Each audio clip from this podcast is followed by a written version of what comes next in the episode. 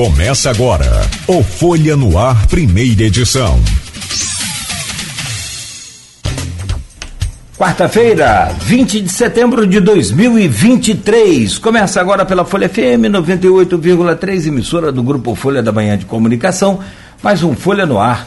Comunidade da UENF escolhe novo reitor. O mandato será para 2024 a 2027. O cargo de reitor da UENF é disputado pela atual vice, Rosana Rodrigues, e Carlão Rezende.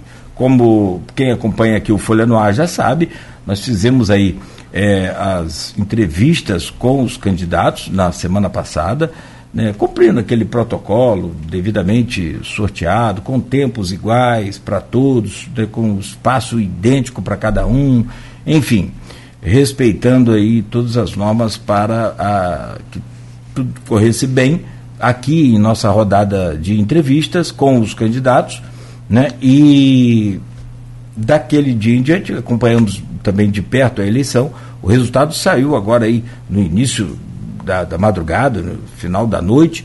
A apuração, a, a eleição terminou ontem, o resultado já saiu. A Rosana Rodrigues foi escolhida como a próxima reitora da UENF, tida como a candidata da reeleição Rosana Rodrigues, então, venceu essa eleição na UEF e assume em janeiro do ano que vem. Com isso, é a primeira mulher reitora da UEF. E com esse tema, já com esse assunto, eu quero cumprimentar o, o, Roberto Dutra e o Hamilton Garcia, que são dois professores da UF. O Roberto Dutra é sociólogo, e trazer a impressão deles sobre essa eleição e sobre essa vitória, pelo menos curtamente, nessa abertura de programa, mas abordar o tema que é, é o factual, né, que não pode ser é, é, pulado. Meu caro Roberto Dutra, primeiramente, bom dia, prazer recebê-lo aqui, muito obrigado pela sua presença é, nesta manhã de, de quarta-feira no Folha no Ar. Seja bem-vindo sempre. Bom dia, Cláudio, bom dia, Aloysio, bom dia, Milton, obrigado pela, pelo, pelo convite, por essa chance de poder conversar com vocês de novo, de novo aqui. Né? Bem, eu acabei de chegar da UENF, tem menos de, de uma hora em casa, acompanhei como fiscal a, a apuração até o fim, foi uma, uma ele, ele, eleição de, de, de duas chapas, né? onde a candidata Rosana contou com o apoio da, de toda a estrutura da universidade, fez uma campanha né, muito mo, mo, mobilizada com alunos também, com organizações de estudantes e de juventudes partidárias que também é, aportaram um, um, recursos políticos muito importantes para sua vitória. Enfim, ela venceu, é a primeira mulher reitora, né? e a gente espera que ela possa né, dar um novo rumo para a UENF. Né? Ela mesma enfatizou durante a campanha que ela não era uma candidatura de continuidade da atual gestão, apesar de ser do mesmo grupo político.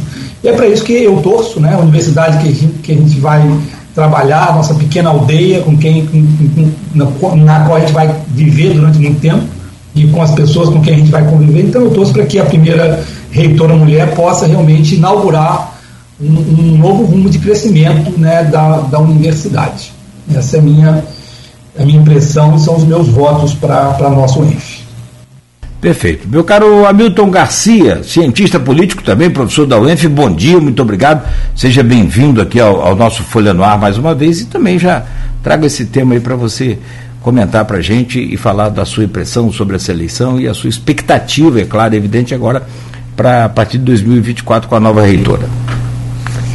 Ok, bom dia, Aloysio, Cláudio, Beto. Prazer estar aqui de volta no programa primeira vez conversando com o Roberto, a gente não tinha feito esse dueto ainda, geralmente meu dueto, meu diálogo era mais com o George, é um prazer muito grande. E, bom, em relação a, a, a, ao ENF, é, eu, eu sigo aí a, sigo o relator. Né? O Roberto teve uma, uma presença bastante intensa na campanha, e, e, mas acho que ele soube perceber com com é, a maneira adequada o, o, a conjuntura que a gente está atravessando. É, é, uma candidata que, embora da situação, é, não fez, é, não, se, não se coloca como uma candidata continuista. Então, isso abre é, campo para algum otimismo, no sentido de que ela possa ampliar o diálogo é, institucional interno, né, é, é, em prol dos objetivos da UENF e não repetir os erros é, que foram cometidos pela atual reitoria. É, e um dos principais erros que eu destacaria na, na, atual reitoria e que me fez apoiar o candidato foi superado nas urnas, o Carlão, é o fato de que o, o, o, atual reitor dividia o ENF entre nós e eles. É, eu, eu, me lembro de uma discussão na Câmara de Graduação lá da UENF na época da pandemia, em que a gente estava diante do fato de que não podia mais dar aula e teria que, no entanto, continuar nossas atividades acadêmicas de uma outra forma. Né? E a reitoria simplesmente não só é, ficou totalmente apática diante daquele quadro, daquela emergência, como em vários debates internos é, se colocou numa posição muito defensiva. E eu lembro que num diálogo com o reitor lá na Câmara de Graduação, em que a gente falava da necessidade da universidade reagir, retomar o seu protagonismo e, e, e, partir para as aulas remotas e viabilizar a participação de todos nesse processo, ele é, é, se defendeu dizendo que é, ele tinha uma visão de universidade muito diferente da minha e do outro colega que estava defendendo a mesma, a mesma ideia. Né? Quer dizer, demarcou uma, uma, um, uma linha no chão entre nós e eles, né? que foi um, é, muito ruim, porque se tratava de uma discussão sobre é, um, uma, uma situação nova, em que nós e eles estaríamos éramos tão ignorantes e tão despreparados para enfrentar o desafio é, é, como seria de se prever, né? Então, isso foi a tônica da, da gestão do, do Raul, né? Uma, eu acho que realmente isso não fez bem à universidade. Aliás, isso já não fez bem ao país, né? A gente talvez tenha a chance de comentar isso mais adiante. E não fez bem à universidade, né? Foi um e, e, e acho que foi o principal ponto negativo da gestão do Raul, que eu faço votos, eh, acompanho o Roberto, que a Rosana tem a sabedoria de não repetir e, e, de tentar superar as marcas é, dessa, é, dessa incompreensão que foi deixada na, na instituição, né? as desconfianças, enfim. É, faço votos, então, que desejo a Rosana, não teve meu voto, mas desejo a ela todo sucesso na, na nova gestão e do que depender, eu acho que de mim, do Roberto, né, e, e dos colegas no modo geral, vai ter toda a colaboração necessária para superar os problemas que não é nem de nós e nem de eles, é um problema da UENF, né? E é um problema da educação pública no Brasil e da ciência e tecnologia. Vou trazer, obrigado, professor. Vou trazer o bom dia do Aloysio também, claro. Bom dia, e... seu áudio. Ah, tá, perfeito, só um instante. Ah, desculpa, perfeito. É, obrigado, Aloysio. É, vou trazer o seu bom dia, Luiz, mas só antes de você cumprimentar aí os ouvintes e os nossos convidados, evidente, é, colocar aqui, olha, eu recebi agora com os números exatos também, que essa eleição da, da, da, da UENF, depois a gente vai, vai entender isso, como é que apura, porque tem um percentual dividido para os docentes, para os técnicos e para os, os alunos. 15% para os alunos, 15% para os técnicos, 70% para os professores. Enfim, o resultado final, então, o resultado da eleição terminou agora às 6 e 10 da manhã, né, Dutra? É, e a professora Rosana Rodrigues venceu por uma pequena margem de diferença, 51,40% contra 48,51%. Pequena margem também. Só para acrescentar essa informação e trazer o seu bom dia, meu caro Aloysio Abreu Barbosa, bem-vindo aí à nossa bancada sempre. Bom dia, Todos Nogueira, bom dia, Beto na técnica, Bom dia, Roberto. Bom dia, Milton. Obrigado pela presença. Vamos ter conversar um pouco nesses dois blocos. Bom dia, sobretudo você, ouvinte pelo streaming telespectador do Folha no Ar. É... Nosso bom dia especial, algumas, vou dizer categorias, mas alguns, alguns grupamentos sociais que nos acompanham sempre nesse início de jornada, de segunda a sexta, os taxistas, motorista aplicativo, os pais de alunos que vão levando seus filhos à escola agora e ouvindo, a, sintonizados na, na FM 98.3, e os professores aqui representados em dois professores. Né? Então, então, a categoria muito bem representada aqui hoje. Vou, vou pedir desculpas porque é, o, o, progresso está chegando aqui na, na, minha rua, as obras Estão aqui passando na Pedro de Góis, né? É o, é o progresso da nossa bandeira positivista chegando, tanto para para a direita quanto para a esquerda, né? a União Soviética de Hamilton também comemorava demais. Mas enfim, é, não, tô falando sério, agora brincadeira, a obra chegando, é bom que, é bom que cheguem, né? Mas vou pedir desculpa que o barulho está aqui, estou raspando o asfalto para botar o novo. Tem que chegar junto com a ordem, o progresso, né?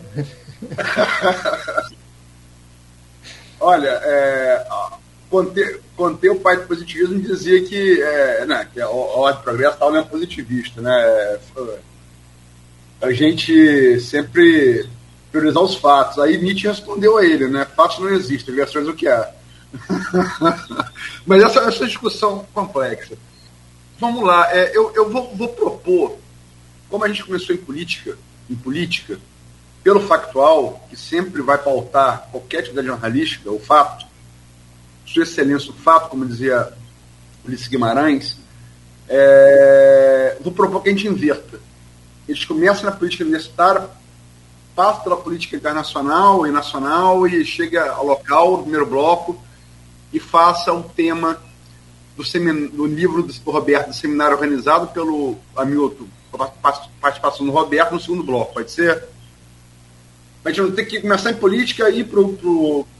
Muito bom. Então, eu vou, eu vou é, como leitor da Folha, além de, além de, além de, de editor, é, eu li os dois artigos que vocês publicaram nos, nos dois últimos domingos. Perdão, nos últimos sábados, né? Edição de final de semana. É, e tanto o do Roberto, que foi o, o primeiro, né, o, o, último agora, em visão retrospectiva, de trás, de trás para frente, quanto o do Hamilton, que foi mais recente. É, Roberto, eu sei que é flamenguista, Hamilton, torce para qual time? Flamenguista também. Pelo amor de Deus, então é culpa de vocês mesmo. Vocês são pé frio, gente, pelo amor de Deus. Começa com, com o Hamilton. Para falar sobre o Flamengo ou pé frio? Pé frio, vocês se posicionaram a favor, é, a favor do, da oposição, ganhou a situação.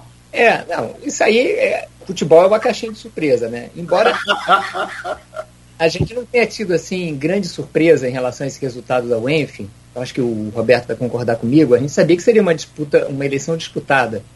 E o nosso apoio a, aqui, coincidentemente, a gente apoiou a mesma, a mesma chapa nessa eleição, ela se deu em, em, em função de, de, uma série de questões, como eu já levantei algumas delas aqui.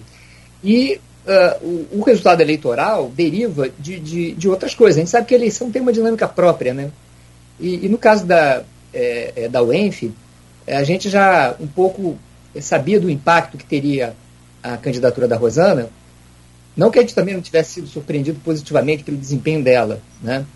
mas a gente é, sabia é, de antemão que a questão é, da juventude dela é, e também é, do, do, fato de ser mulher teria um impacto eleitoral né, forte para mobilizar a, a, o, os eleitores na UENF, né, porque é a primeira mulher a, a, a se eleger reitora, se candidatar e almejar esse cargo.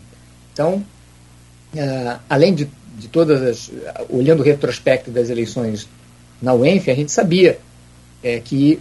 Tanto é que se formou uma chapa de coalizão, né, porque a princípio seriam três chapas, que mais ou menos repetia a, a eleição passada, e se formou uma chapa de coalizão para representar a oposição, já sabendo é, do, do, desse diferencial, dessa desse diferencial competitivo da chapa da situação, que viria com nomes novos, a ideia de renovação, a ideia de, da, da mulher na política, tudo isso superando o, o, estigma de ser uma chapa de situação é, de uma reitoria um desempenho tão controverso, para dizer o mínimo. Né? Então, não foi, não foi uma, uma surpresa.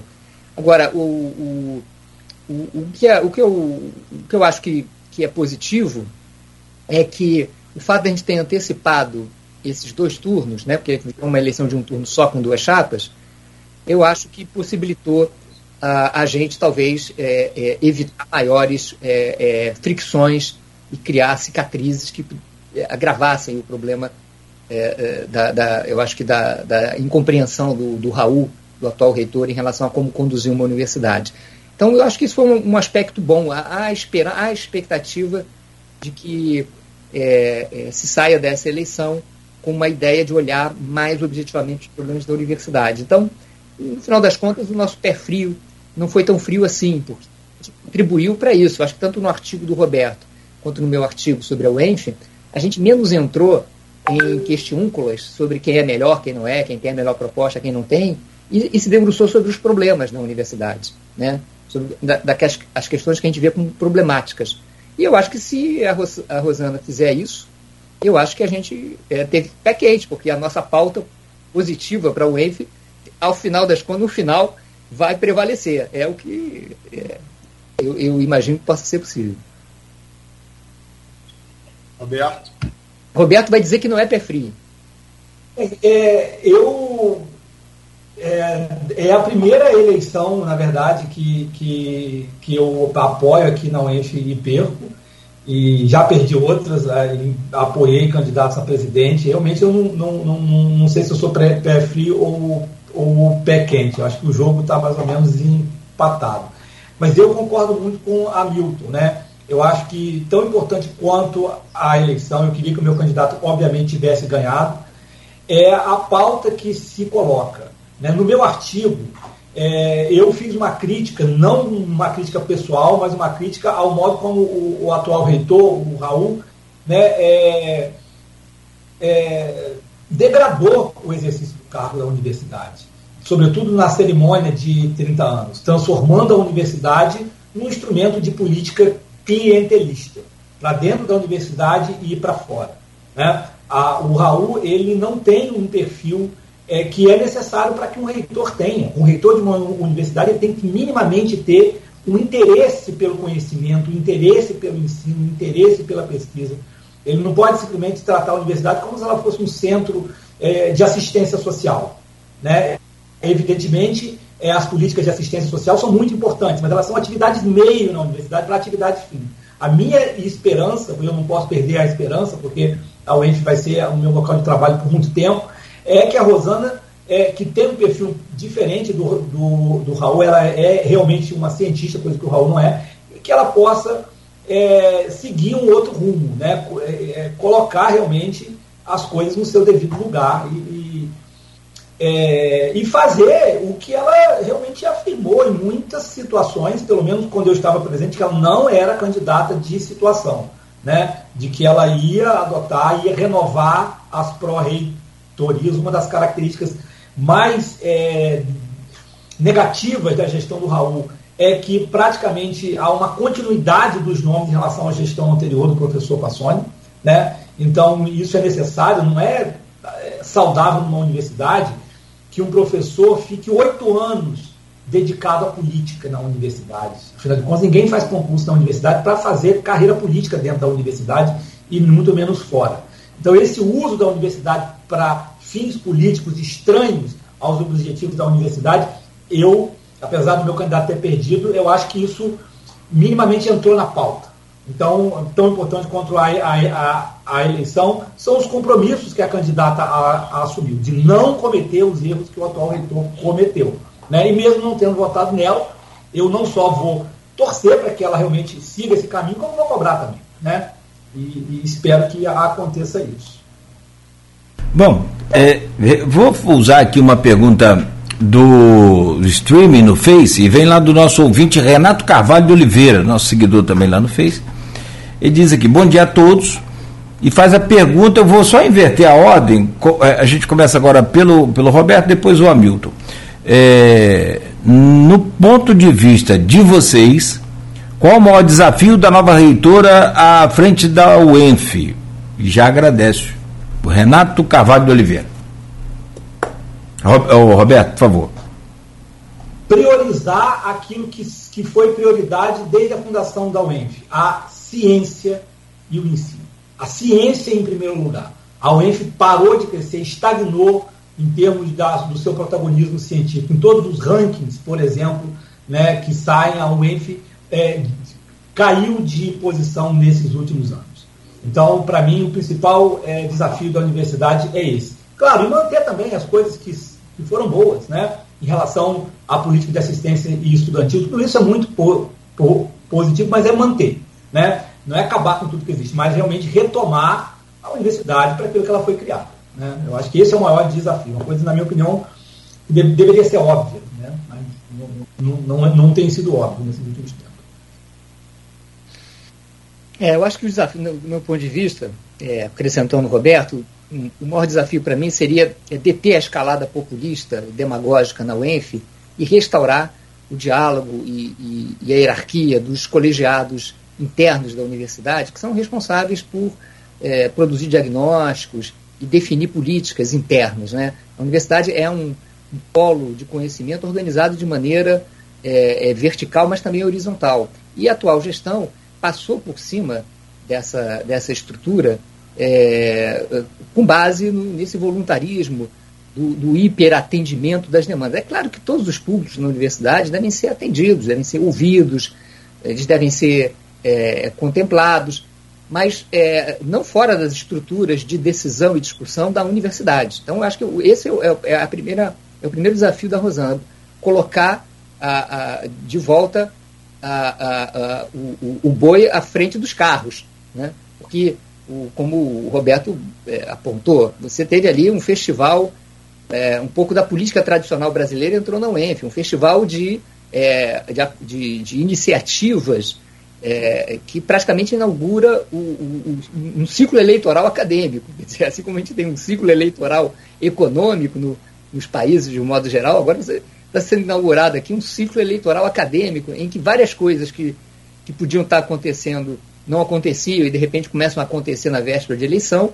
E essa ideia de você é, cativar alguns públicos é, para tirar é, proveito eleitoral desse desses afagos. Né? Em particular, por exemplo, volto a lembrar, chama atenção, na época da pandemia, a gente estava diante de um, de um, desafio muito grande, entre eles fazer uma normativa que adaptasse os nossos cursos presenciais às novas formas de, é, de atuação ali remota.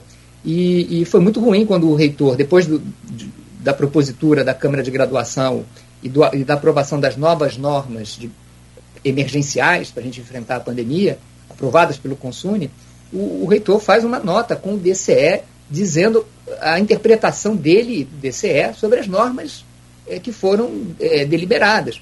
Ou seja, na prática, ele é, legislou a partir de uma nota com, com os estudantes sobre o que eles consideravam ser os pontos da resolução que eram importantes. Quer dizer, isso é um negócio que criou uma, uma celeuma, uma dificuldade, uma bateção de cabeça, perdemos tempo, criamos tensões e no final teve um resultado muito ruim para os estudantes, porque eles fizeram as, as, disciplinas naquela época e ficaram sem nota. Porque uma das demagogias que se, que se ventilou na época era que dar nota ao estudante que participasse daquele processo é, é, remoto seria injusto.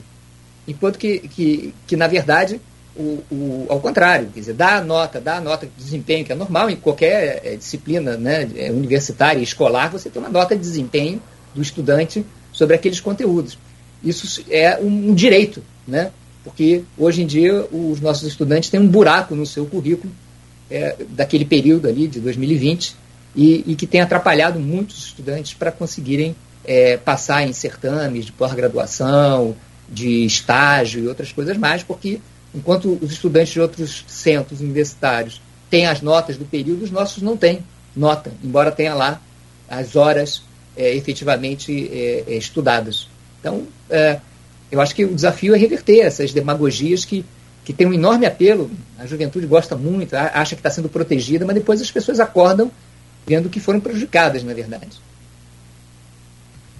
Eu vi, eu vi, eu o Damilton falar, me lembrou Nelson Rodrigues. Uma vez pediram a, a Nelson Rodrigues o conselho aos jovens, né? ele falou, envelheçam. Mas, enfim, é, é, só duas coisas. Uma coisa que o, o Hamilton falou, que os diálogos dele geralmente se dão com o George, é porque a gente procura pegar professores de universidades distintas, né? É, sempre. É, e ciência política em campus, eu não sei como é que vocês estudam outra coisa, porque um prato mais cheio para ciência política não existe. A política brasileira, latino-americana, mundial, a geopolítica são, são fichinha perto da política de campos. Inclusive para tese de, de, mestrado, doutorado e pós-doc, porque é um negócio impressionante. E, e para o tema da desigualdade também, né? Que vamos, que vamos tratar no, no, no, no bloco seguinte, verdade. A 30% da população de campos vive na extrema pobreza. É um dado vergonhoso, mas relevante, a gente tem que se lembrar sempre. Verdade, Milton. E lembrar a, ao, ao, Roberto ele falou que ele a, a, apoiou candidatos a presidente ou celestistas que perderam. É, eu sei, Roberto, mas, mas, no caso da UENF, você não é simples eleitor, você, você é senador. Então é diferente. É diferente. Mas é, é, é vamos lá. Eu duas perguntas para, infelizmente, só o ENF, por certo, daria, como diz Nogueira, uma série Netflix aqui. Dá para fazer uma, uma duas semanas, mas temos que virar a chave. Então, as minhas duas últimas perguntas em relação ao ENF. ao, resultado da eleição, né? É, e, e, meu nome, o nome, o nome, o nome do programa do Grupo Folha. É, felicito a Rosana, se saiu muito bem aqui na entrevista que nos deu. É, foi a segunda por ordem é, é, de sorteio feita pelo Nogueira. Assim como o Carlos, mas saiu muito bem. A Rosana eu não a conhecia, né? Não conhecia. Fiquei muito bem impressionado. Comentava com vocês aqui no, no, no intervalo. Inclusive para sair é, de amarras como. Acho que é uma coisa defensável. E, e aí é extramuros, que é a coisa do, do solo dos jesuítas, né? Hoje no século XVII, está liberado vai fazer dois anos essa verba e nada aconteceu, né? É, ela falou de maneira muito clara, e aí, como vocês dois falaram, ela, ela, ela, ela se descolou do desgaste de Raul ao afirmar aqui, mundo, faria diferente. Ela falou, faria diferente. É, mas qual a importância que vocês veem na UENF, 30 anos, ter sua primeira é, reitora mulher, né? É uma pauta muito importante, sobretudo para o campo progressista, para o campo, para o campo progressista, que certamente domina o, o, a cena universitária, sobretudo pública. E uma segunda pergunta ao reitor que, tá, que, tá, que vai sair, que vai passar o cargo, é, sua eleita como vice, que escolheu para sucedê-lo, ainda com esse distanciamento, é, foi dito aqui e perguntado aos dois, aos dois candidatos falo, é Carlão e Rosana, que é dito que é, Raul é, poderia vir como vereador, sobretudo se eleger sua sucessora, né? É, como é que vocês veem essa candidatura é, de alguém da universidade passando para a política da política da universidade para a política a política que a gente vai abordar agora, que é a política eleitoral partidária né, de Campos? Agora começa. O que, que foi o. Agora Milton. Agora Milton, vamos lá, Milton. Olha, eu, eu vejo, começando pelo final, Luiz, eu vejo de maneira muito positiva que a gente é, possa lançar é, intelectuais, professores, é, pessoas bem preparadas para cargos eletivos locais e, e regionais. Eu vejo com, com, Agora, o problema é que tem pouca, à luz do, do, do, da história das nossas eleições democráticas desde 88, é, a gente é, até antes, desde 86, a gente tem uma enorme dificuldade né, de, de, de, fazer esses candidatos terem sucesso eleitoral. Porque a gente vive um paradoxo. A gente tinha mais chance de, de, é, de, de eleger é, é, figuras é, é mais é, representativas mesmo em termos políticos e em termos também intelectuais na época da ditadura do que depois na redemocratização. Porque o paradoxo é que a redemocratização desagou numa, numa, certa volta da República Velha, do clientelismo, do velho jogo das clientelas. E, e eu lembro, a, a, a, eleição de 1986 foi para mim é, muito paradigmática, porque a quantidade de intelectuais que tinha na eleição constituinte, né, no Rio de Janeiro você tinha é, Carlos Lessa, você tinha Luiz Werneck Viana, você teve vários candidatos a deputado constituinte que não foram eleitos, né, que não foram eleitos, porque uh, você iniciou ali um processo de amesquinhamento da política, né, em que o negócio era o Fufuca, o, o Zé da Pipoca, né, Quer dizer, o negócio todo, embora ali o processo constituinte tenha sido extremamente politizado, né? os partidos ainda estavam bastante politizados pela, pelo processo de resistência à ditadura. Então a gente vive esse paradoxo. Né? Eu imagino, inclusive por isso eu sou um entusiasta da reforma política, no sentido de dar maior protagonismo. Que a gente fez na reforma política ao contrário, né? a gente deu dinheiro para os partidos, mas os partidos não têm responsabilidade nenhuma, né? eles se eximem da responsabilidade de fazer suas nominatas. Entrega ao eleitor, de maneira descarada a responsabilidade pelo que sai das urnas.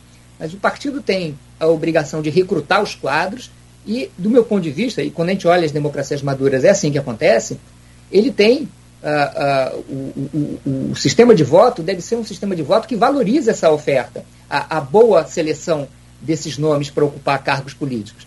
Então, e, e, e, a gente não tem isso, porque a gente não tem o voto de lista e não tem o voto distrital. Essas duas coisas combinadas seriam muito interessantes para potencializar as chances, não só da eleição de intelectuais e professores universitários, mas também de aumentar a participação política de negros, é, é, mulheres, etc., na política. Né? A, gente, a gente fica um pouco sem esse instrumento.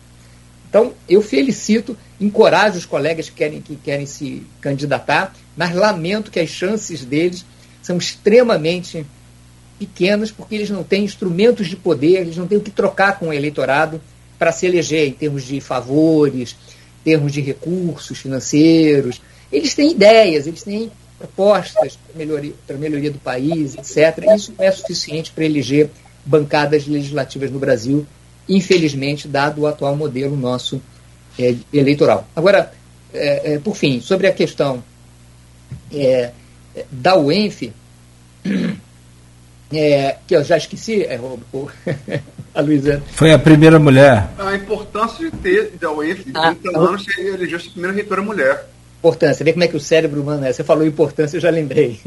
Então, é, é, de fato, não, extremamente importante, porque, embora não é uma novidade, né? A UENF, há, há muito tempo, a questão da, da, da, da igualdade está colocada, quer dizer, a gente não tem problema de remunerações diferenciadas por gênero, a gente não tem problemas de ocupação de cargos internos por gênero, raça, qualquer tipo de característica. Né? As pessoas entrando.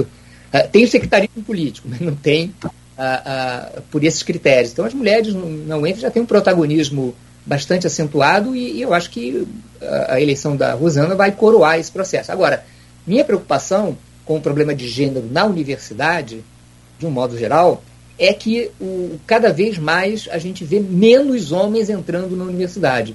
Então isso me preocupa sobremaneira, porque você cruzando esses dados é, do fracasso escolar no Brasil com os dados de violência é, e, e, e, e, a rarefação de homens com, é, entrando na universidade, mostra que uh, esse, os, os discursos de inclusão de gênero, pelo menos no nível ali da, da universidade, estão se esgotando e que a gente precisa ter um olhar especial para a questão masculina, no sentido de que os homens estão cada vez mais envolvidos e vitimizados pela violência e cada vez menos é, podendo aproveitar as possibilidades da educação formal e da ascensão educativa que leva, a gente sabe, à superação, inclusive, é, em, em, parte dos problemas da desigualdade que a gente vai discutir no segundo bloco. Então, eu só farei essa observação que cada vez mais a gente está avançando, no Brasil em particular, para a necessidade de ter uma política é, de gênero masculina para é, desengajar os homens da violência e engajá-los no processo educativo. Roberto? É, bem, eu é, começo por, pela, pela questão da, de, de, termos uma primeira reitora né, na, na UENF, é, e não, a gente não pode deixar de é, ver isso, claro, como uma coisa positiva, é algo que significa, sim, bastante coisa, é, mas é, é preciso que vá além da dimensão simbólica. A dimensão simbólica importa, já é uma mudança, como disse o, o Hamilton, é, já é o resultado de um protagonismo que as mulheres têm, não só como, como maioria, na, em, em, boa parte dos cursos, não só na UENF, mas as mulheres são maioria nos cursos superiores, quase todos, no Brasil e até no mundo, no doutorado em quase todas as áreas também. Né? e, e, e, e apesar disso, existem gargalos de desigualdade de gênero que ainda são é, pre, presentes, em, tanto em relação à, a homens, nós não podemos esquecer que desigualdade de gênero também pode afetar homens e os homens são mais vitimados pelo fracasso escolar. Isso é um dado inquestionável, é, conhecido há muito tempo, como o Hamilton trouxe, com relação disso com a, a violência. Né? E dentro, e claro, as mulheres, evidentemente, é, são mães, né? Há, problemas de, de, compatibilidade, como em relação ao trabalho, maternidade e trabalho, maternidade e estudos, maternidade e doutorado, maternidade e mestrado. Né? A Rosana foi vice-reitora né, durante quatro anos e não, não, não teve, claro, imagino eu, nenhum espaço para promover nenhuma política real, concreta, é, é, para enfrentar, por exemplo, esse problema né, é, de, de acolhimento de filhos e tudo, e de, de proporcionar é, uma melhor condição das mulheres poderem é, avançar mais. Né?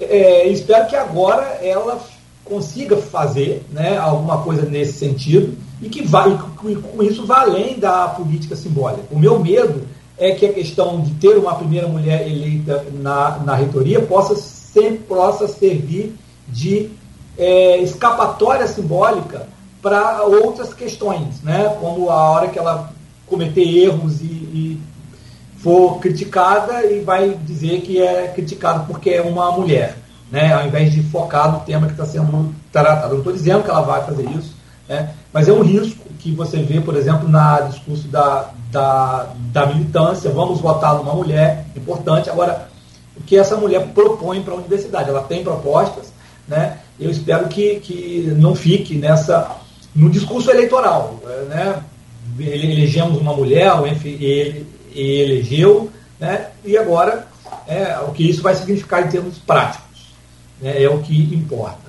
Em relação à candidatura, possível candidatura do Raul, né, eu mesmo, sinceramente, não tenho informação é, de que ele possa ser. Acredito que, que, que é um, algo que faz sentido pelo perfil dele, mas eu diria né, que é, o, o, o, Raul não tem propriamente o perfil de um intelectual. Né? Ele dentro, nem, nem dentro da UENF mesmo. Né? Ele tem um perfil muito mais de um sindicalista. Né? Então, por isso, eu acho que ele não acrescenta né, é, é, é, um perfil mais é, diferenciado, não necessariamente melhor, né, mas um perfil mais diferenciado em termos de discussão de ideias. Essa não é muito a, a praia do, do Raul, ele parece muito mais um, sindicalista, como nós já tivemos outros, que se elegeram vereadores, inclusive, e eu concordo com Hamilton, né? Infelizmente, né, a, a relação entre voto e dinheiro na, na, nas eleições para vereador em quase todas as cidades, né? É, em Campos isso é muito forte e as chances de alguém que não é, joga esse jogo sujo e pesado é, é, muito pequena. Eu incentivo a que as pessoas se candidatem, os meus alunos né, que, que, que, lidam com políticas públicas, eu, eu sou um incentivador para que eles entrem para a política com um detalhe. Primeiro vocês se formam. Porque um, um, outro perfil também é, de misturar política com universidade, que não é muito interessante, além desse que eu critico no Raul, é um estudante que não sabe se vai, que não se forma e começa a fazer política e, e aí não termina é, o curso e aquilo que ele poderia aportar de diferente na política ele acaba não aportando porque ele desperdiçou o tempo, o, o tempo dele. Então, a universidade pode contribuir na política em termos de formação de quadros, tem um problema da política, que a chance de ganhar eleição para vereador, por exemplo, são muito pequenas, né? mas é, é necessário que, que, se houver chance, que o diferencial é, a, a acadêmico possa ter algum significado. E para isso é necessário que o, que o candidato realmente tenha um envolvimento intelectual com a vida universitária, como esses aí que o Hamilton citou lá da década de 80. Né? Então eu, eu vejo desse, desse modo. Eu acho que o Raul não é exatamente um perfil intelectual e mesmo se fosse, né, não, não, não teria muitas chances, né, é, não por demérito dele, mas pela, pela estrutura mesmo do jogo do poder, que é muito desfavorável a qualquer perfil assim. É, vou começar agora com você, Roberto. Vou virar a chave, tá? É, como falei, peço desculpas é, é a, ao público específico da UENF, seja corpo docente, docente, é, administrativo, mas a, a, gente tem que, tem que tomar pauta. Mas, mas, assim, admitindo que a UENF certamente vai, vai, sempre nos pautou aqui. A gente cobriu de maneira direta, com espaço igual a última eleição a reitor, a penúltima, e cobrimos essa última agora. Acho que isso prova a importância que o F tem pro, não é para o Grupo Folha, é para a comunidade de Campos e para a região. Né? Mas vamos virar um pouco a chave. E até o carona na pergunta, na resposta do Roberto, onde ele fala que, é, na opinião dele, Raul não é intelectual, mas sim um sindicalista. E que, nesse sentido, nós já tivemos, sim, é, essa, essa transição feita na política, não só de Campos, mas nacional, que é país virado pela terceira vez por Lula, né? Pela liderança que vem do sindicato da ABC. Mas aqui para o nosso canavial, antes de chegar a Lula, eu faço o caminho inverso. Eu vou inverter tudo. É, nós temos, sim, uma, uma liderança sindicalista que chegou a chefe do Poder Legislativo aqui do, do município, que é Marco Bacelar. Vem, vem do sindicato dos, dos eletricitários, né? Sempre foi um sindicato forte em Campos. E acabou chegando ali no governo Mocaiber, a presença da Câmara, onde chegou em paradar o governo e é, teve uma, uma operação de vidro, telhado de vidro da Polícia Federal, Justiça Federal, Ministério Público Federal, que caçou vários secretários de Mocaibe, o, o, prefeito à época, né? E Bacelar deu posse de novo ali, enfim, teve, teve foi uma figura, é, uma figura, uma figura capital em determinado momento da, da, da história política recente de Campos. É, o filho dele, ontem, é, Marquinhos, está é, tá na, na matéria da Folha 2 hoje, que, é Marquinhos Bacelar, né? Tem um estilo muito parecido com o pai. É, ele ontem na tribuna da Câmara, ele reagiu. É, porque essa contabilidade dos vereadores, são 25 vereadores em Campos. Né? Aí, nós estamos no 3 a 12 desde a eleição de Marquinhos a presidente. Né? Vai um para lá, um para cá, muda, muda o resultado. É, e a pacificação foi gerada. É, só que Vladimir, como o Rodrigo Gonçalves adiantou anteontem, conseguiu levar Marquinhos de Transporte, não Marquinhos Bacelar, Marquinhos de Transporte, outro vereador. E aumentou a vantagem que tinha é, sobre, os, sobre os Bacelar, que era 13 a 12, agora virou 14 a 11. Né? é, Bacelar ontem, não como, não como presidente, o, o Marquinhos, né? É, filho do Marcos. Ele foi para a tribuna e, por conta disso, por conta de críticas que Vladimir teria feito Dandinho, no reduto de Dandinho, é, de Rio Preto, sentou a mona no governo, no português, bem claro. Né? É, e, de novo, põe a pacificação em xeque.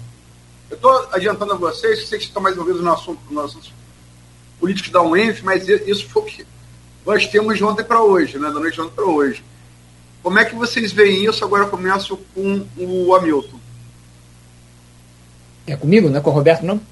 É, é com o Hamilton agora, né? Ou com o Roberto? Desculpa, desculpa, desculpa, desculpa com o Roberto. É o Alzheimer, desculpe. Eu queria pontuar, eu, eu acompanho relativamente, né, é, com, é, atualizado esse, esse processo de, de, de pacificação. Eu acho que é, eu posso pontuar duas coisas. A primeira é que é, essa pacificação ela é construída em cima de elementos muito frágeis, né, de uma combinação de interesses muito part, pa, particulares que podem não se combinar de uma hora para outra. Né? É, então, é um, muito mais um cessar, é uma pacificação que tem mais a ver com um cessar-fogo precário do que com realmente um tratado de paz. Né? Se a gente fosse usar a metáfora mesmo do final de, um, de uma batalha, de uma guerra. Né?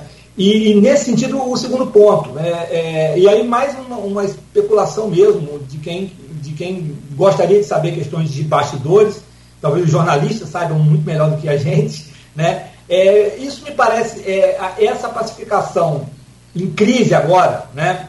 de ontem para hoje, bem evidentemente em crise, isso não tem, me isso parece ter muito a ver com, com questões da política estadual também. Né? A, a, a relação de Vladimir, Cláudio Castro, né? a própria, a, a, a própria é, sinalização de quem vai ter mais poder nessa relação com Cláudio Castro o presidente da LERJ, que é irmão do, do presidente da, da, da Câmara aqui, ou o Vladimir, que é um prefeito popular em Campos e que né, a gente vai tratar disso ainda, tem muitas chances de, de se reeleger. Então eu, eu, eu não consigo entender esses problemas só a nível, a nível local. Não me parece é, assim muito. Não explica para mim essa crise o fato de um vereador ter trocado de um lado para o outro. Né? Me parece que há, há, um choque de interesses aí mais forte do que esse ponto. Né? Eu vou passar para o Hamilton, mas assim, é, você precisa uma opinião como, como, como repórter, né? É, cara, por incrível que pareça, até onde vai meu conhecimento, do bastidor e do, do cenário geral, tem cinco para um local. O, o, o, a, o obstáculo, por incrível que pareça, sempre foi o plano local. Por quê? O que, que acontece? Só para dar um, dar um contexto. Marquinhos foi 3 a 12, correto? Então ele fechou com esses 13. Fechou. Ele, e, e de lá para cá perdeu esses 13. Como está falando aqui, estou falando agora de contabilidade, agora está 14 anos para o governo. Então, ele. É, e, e, dentro desses 13 tem alguns vereadores que sentam mamona no governo todo dia que sobe a tribuna. Então, na repartição das bondades, chamemos assim, do governo, do executivo para o legislativo, o executivo não quer repartir essas bondades, não quer impor óbvio, sobe todo dia na tribuna para meter mamona, toda a sessão meter mamona.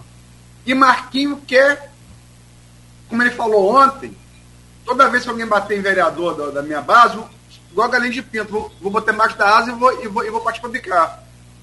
Então, é, é, por incrível que pareça, o contexto estadual ele, é, é é, pende para pacificação. É, é, são essas quixúnculas locais, aí só para dar o contexto, é que, é que realmente bota essa pacificação em quebra-mola, né? Bum, bum, bum, bum, bum, bum, o tempo inteiro. É uma estrada dos baracados quebra-mola. Mas é isso, Hamilton. É, não, o que me chama a atenção é, nessa, nessa é, discussão é que a gente está falando de guerra, né? guerra e paz. Né? E, e, isso é alguma coisa que seria razoável a gente discutir é, no, âmbito eleitoral, né? porque o eleitoral é um momento de guerra, né? de disputa pelo poder, onde se acirram a, todos os pontos de divergência e, e, enfim, entre os grupos que disputam o poder. O problema é que quando a gente fala da, da governança de um município, de um estado, de um país, é, é de se esperar que se instale, um, sobretudo quando se fala no âmbito do, do legislativo, se instale um, uma certa é, um, um, relaxamento em função de que as tensões, as contradições existentes na sociedade são de tal complexidade e, e, e são organizadas de tal maneira que elas acabam é, de um modo geral, tendo um, um efeito centrífugo né, sobre a, a, a, guerra, porque você tem que dar conta de tantos interesses, de tantas questões que vêm da sociedade, tantos, tantas carências, de tantas potencialidades e tal, que os partidos, os grupos políticos que lutam pelo poder se dividem, acaba se dividindo e, e as coisas meio que se interpenetram. Né? Você tem pautas, por exemplo, as pautas contra a desigualdade tendem a, a ter um, um, um, impacto sobre os partidos políticos que é, que é desigual. Né? Alguns partidos são mais afeitos a essa pauta, outros são menos afeitos a essa pauta, mas todos os partidos têm que responder a essa pauta. Né? Então isso leva a um esforço de convergência, de uma disputa mais dialogal. Né? E, e de fato a gente vê isso muito pouco na, na política brasileira né? e na política local, porque são políticas é, a política brasileira e a política de todas as suas esferas está dominada pela disputa de poder. E, e, e, e, o momento do governo é apenas um capítulo da disputa de poder, de ocupação de máquina, para conquistar mais poder ou para consolidar ah, os espaços já obtidos. Né? Então, nesse sentido, a gente fica discutindo, de, falando de guerra e paz, enquanto a gente devia estar falando de tensões em torno de pautas que vêm da sociedade. Então, esse que é, é o meu estranhamento, né, do 13 a 12. Não há nenhum problema de ser 13 a 12. Se, o que está em questão no 13 a 12? Né, os problemas é, da prioridade entre indústria e campo em, é, na cidade, a, o, a, a, enxugar, aumentar a eficiência da máquina pública ou aumentar a presença da municipalidade. Quais são os temas que estão dividindo esse 13 a 12. Né? E, e, e, e quando a gente olha, o, o, o, o que está dividindo é a disputa da máquina. Portanto, isso demonstra um déficit de democracia muito grande na democracia brasileira, para ser redundante. Né? Porque, de um modo geral, é o que está em disputa, sobretudo no âmbito local, não é as questões que, que, que vêm da base da sociedade, que dividem os eleitores, mas as questões que dividem os atores que lutam pela ocupação da máquina, lutam pela, pelo poder. Né?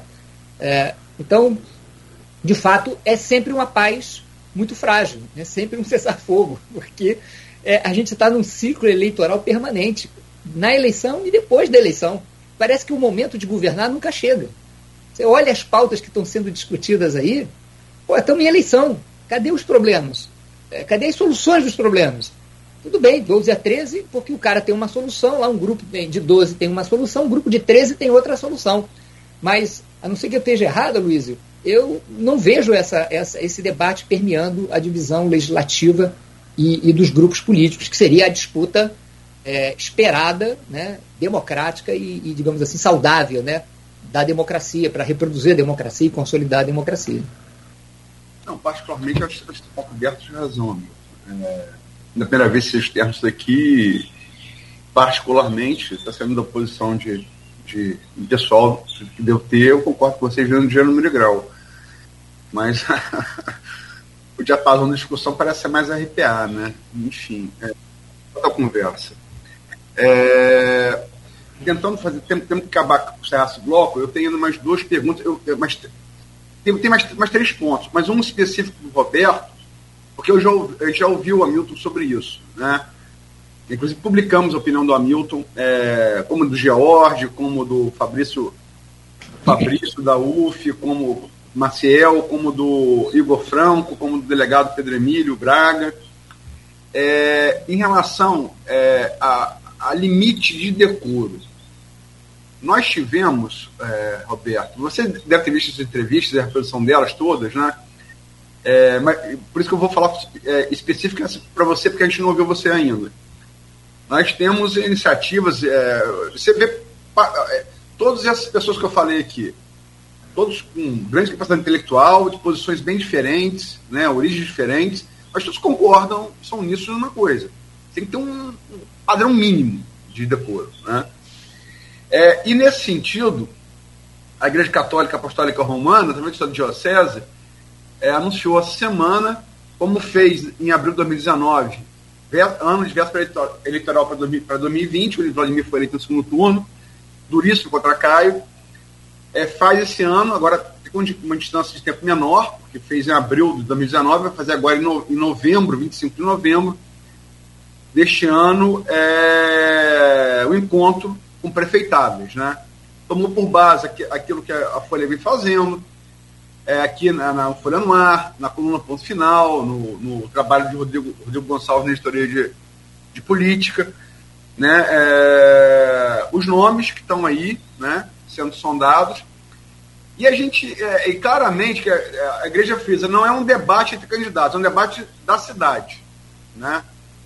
É, é, e era uma tentativa clara de tentar nivelar por cima esse debate. Porque a gente teve, eu não vou ficar aqui rememorando coisas, até porque tem coisas coisa que não vale nem a pena a gente, a gente, a gente reproduzir, mas você deve ter acompanhado. Tivemos momentos aí, sobretudo entre os dois, os dois patriarcas dos clãs, o ex-governador do Garotinho e o ex-vereador Marco Bacelar, momentos de muita contundência e muito abaixo da minha cintura. Como é que você viu isso como é que você vê essa tentativa da sociedade civil, é, universidade, é, é, pessoas representativas da, da sociedade é, tentarem impor isso aos, aos seus líderes políticos?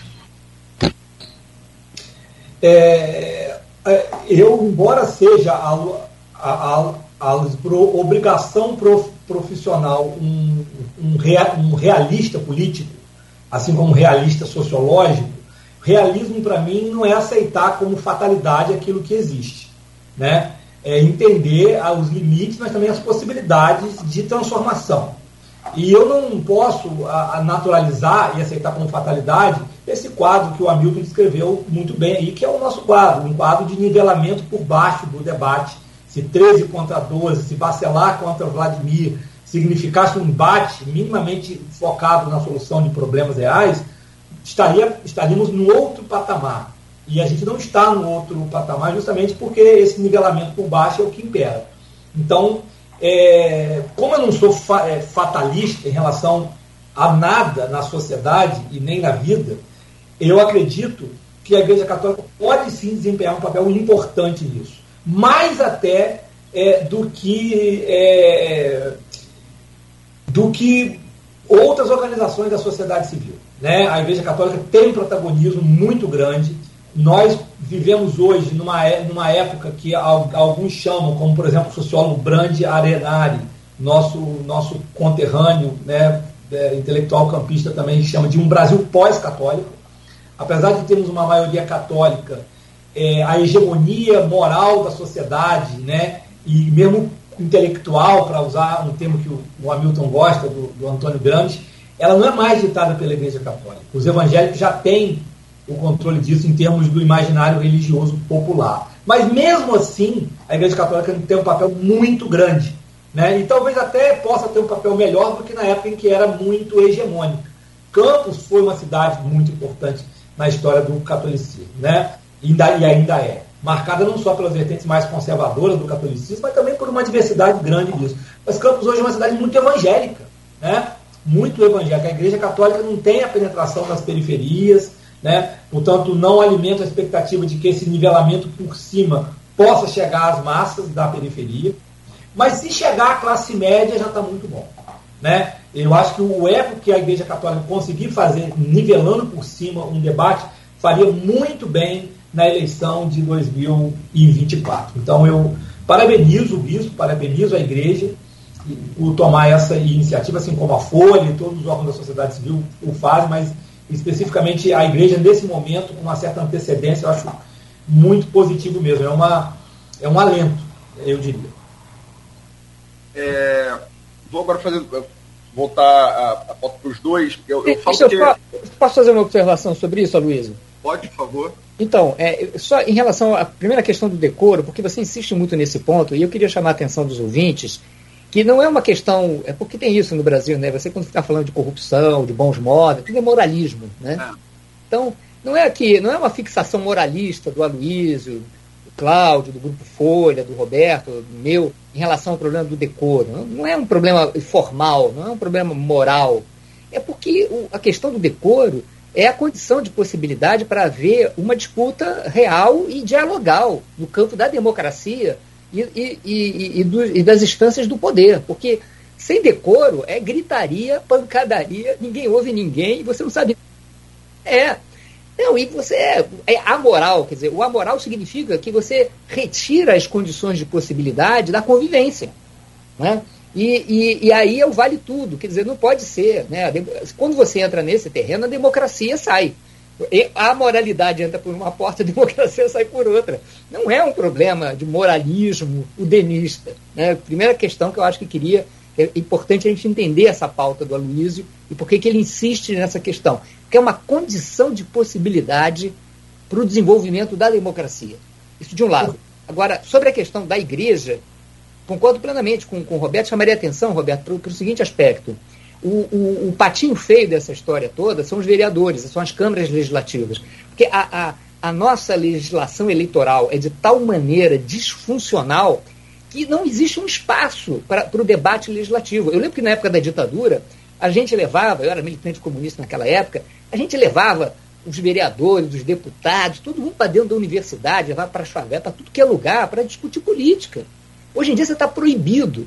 Ah, eu vejo que aqui o esforço que a Folha, o Grupo Folha faz para elevar o nível do debate sobre prefeito, sobre cidade e tal, é completamente anulada. Né? O Grupo Folha, como também a universidade e muitas outras instâncias, fica completamente desarmada no momento do debate sobre o, os candidatos a vereador, deputado, porque não pode trazer, não pode fazer um programa, porque tem que chamar todos. Né? Como assim? São milhares de candidatos.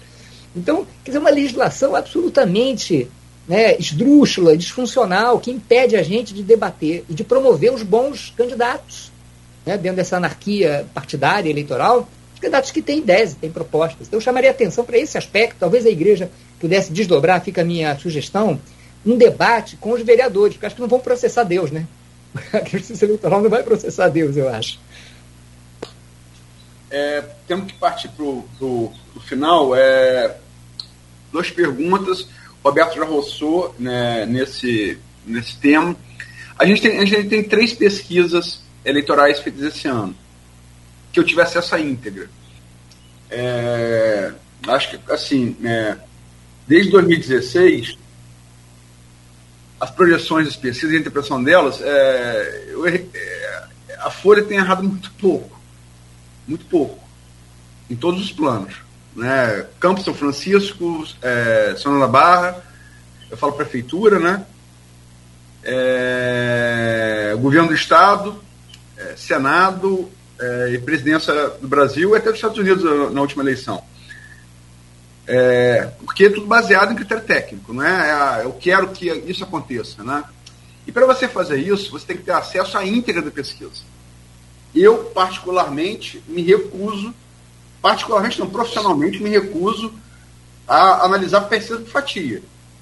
Pode ser que a pesquisa do esteja muito mal, mas na fatia esteja bem. E vice-versa. Né? É, as três pesquisas quais, quais sejam? GPP de março, a IGUAP de julho é, que a gente já teve acesso no, em agosto, e a Prefab Future, Future Prefab do final de agosto. A Future Prefab, como o William colocou, há critérios estatísticos a serem a, a ser questionados. Tem que ser questionados. Né? É, é porque ela não acompanha o IBGE de 2010. Aumenta, por exemplo, a fatia de evangélicos e, e de zero de salários mínimos, o que, em tese, é o voto mais dos garotinhos, digamos assim, né? Então, é, merece questionamento, sim, na metodologia da, da Prefab. Mas todas deram, todas elas deram, são, assim, uníssonas em apontar, em projetar uma vitória de Vladimir em turno único, né? E as que fizeram para vereador, embora é, é, a eleição vereador seja muito mais difícil, mais complexa,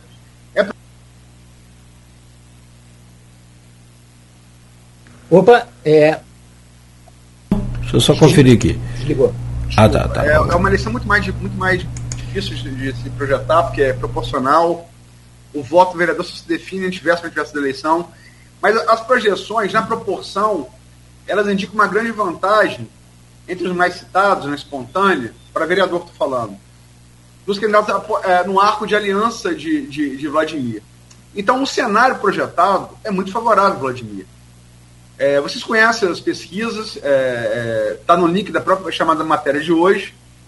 Como é que vocês veem isso? Eu começo agora pelo Milton. Projeto. Bom, é, eu, eu, em primeiro lugar, eu, eu me, eu me colocar, colocaria entre os analistas que consideram que essas pesquisas estão mostrando, estão mostrando uma tendência é, real, é, sustentável, de preferência. Isso em função do fato de que a, a, pesquisas também têm suas conjunturas, né? E no caso aqui de Campos, a conjuntura é que você teve um, uma brutal crise né, do, da máquina pública ali com, com a Rosinha, já no governo da Rosinha, que foi a crise do, do, do petróleo, começou ali em 2014, 2015, e isso se desdobrou numa, numa crise é, é, é, na municipalidade, né? É, cuja resposta dada pelo governo pela surpreendente eleição de 2016, com a vitória do, do, do Diniz, do Rafael Diniz, né, um jovem é, vereador que, que, que, derrotou a máquina das oligarquias no primeiro turno, ah, foi uma resposta ah, ah, absolutamente é, é, aquém do necessário. Acho que não tem espaço aqui para discutir isso, né? Esse, exigiria, aliás, esse tema exige um, um, outro programa, né? Que vale, vale a pena a gente fazer algum dia, porque é, é é, dessas desgraças do Brasil, quando você tem condição, isso não acontece só em campos, né? quando você tem condição de trocar é, uma elite é, no poder, no município, geralmente, e às vezes no país também, geralmente isso acontece em circunstâncias muito graves, de uma crise muito aguda, em que a nova elite que assume o poder é, tem um enorme abacaxi para descascar e, e, e não é incomum que fracasse. E aí voltam as velhas elites que, que produziram a crise, inclusive. Né? Então é uma coisa muito perversa que acontece, mas o fato é que o, o, o Vladimir vem depois de um governo que é, é, vivenciou essa, essa crise da municipalidade e não deu respostas à altura. Então eu acho que uh, ele, que é um, um político jovem, um político que já dentro da própria família se diferenciava por uma capacidade de entender os problemas. Acho que ele, nesse ponto, ele está muito acima do que o pai dele representou e a mãe dele representou na política. Porque o Vladimir tem, é, isso é, é, é sempre pontuado por quem conhece pessoalmente, um jovem que sempre teve uma, uma sensibilidade maior para os problemas em torno dele. Né? Então isso dá uma vantagem enorme na, na troca geracional né, que a gente está vivendo aqui em Campos. Eu acho que tudo isso acaba se é, é, plasmando na preferência é, que ele está tendo nesse momento. Ele tem uma visão sobre o governo, sobre a, a, os problemas da cidade, que é muito mais avançada que, que a geração anterior, e, e, ele tem a capacidade de é, é, reunir os meios para conseguir a, enfrentar os problemas, até porque ele tem uma trajetória singular, né, passando pelo, pelo Congresso Nacional, no momento em que o Congresso Nacional se empoderava monetariamente, né, em termos orçamentários, e, e, isso veio a calhar com a ideia de que é, a, ele e a família dele, a, a irmã dele, é, mobilizaram, entre outros né, é, é, é parlamentares, se encontraram na contingência de, de, mobilizar mais recursos próprios do parlamentar e das bancadas para direcionar aos seus, é, às suas bases eleitorais. Então, tudo isso colocado junto, né, o, o, governo que veio antes, a crise que passou, também a boa sorte né, de ter tido uma época de, de crescimento do preço do petróleo. Tudo isso, é, é, eu acho que configura um quadro estável de preferência em torno do, uh, do, do, Vladimir.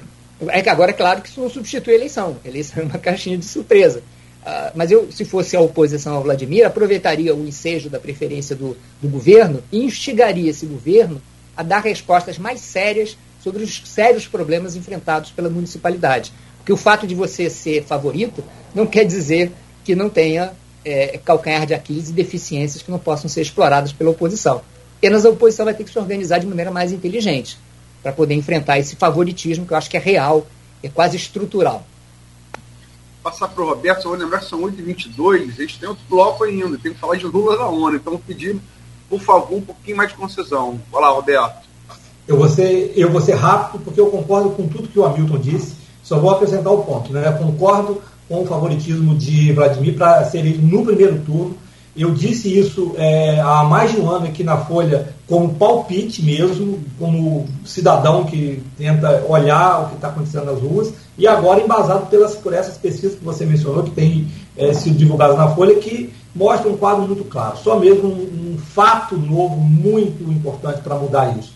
Né? E eu acrescentaria que é, isso pode ser uma oportunidade para um debate, para um, um, um nivelamento mais por cima, como você falou. Né? Na medida em que o candidato tem boas perspectivas de ganhar no primeiro turno, isso torna o jogo menos é, acirrado né? É, e, de fato, e menos é, dependente é, de um jogo sujo, de debates acusatórios, né, e de uma política mais é, de curto prazo. É claro que é, é eleição, Vladimir vai se preocupar, vai né, é, fazer tudo para ganhar, mas eu acho que essa certa tranquilidade que, que ele tem pode favorecer, de repente, o desenvolvimento desse aspecto mais é, programático que o Hamilton menciona, desse aspecto um pouco diferenciado em relação é, ao pai. Né? Eu acho que as pessoas podem mudar ao longo dos processos sociais e políticos, né? O governo do Vladimir, evidentemente, é muito melhor que o anterior, né? e talvez uma vitória no primeiro turno possa ser até algo positivo nesse aspecto. Só para lembrar que o Roberto falou, é, agora foi o Roberto Hamilton, na classe média, a, a GPP é, foi o único que fez, fez por. Não fez exatamente as zonas, as, as quatro zonas, que eram cinco antes, né? Mas fez por região eleitoral, digamos assim. E a região que pegou 98, que é a pedra, é o centro, é classe média, média, classe média alta, classe média e classe alta, que sempre foi o calcanhar de Aquiles histórico da família Garotinho, eles sempre tiveram que ter um vice ou cabeça de chapa ou vice, para compor com a pedra.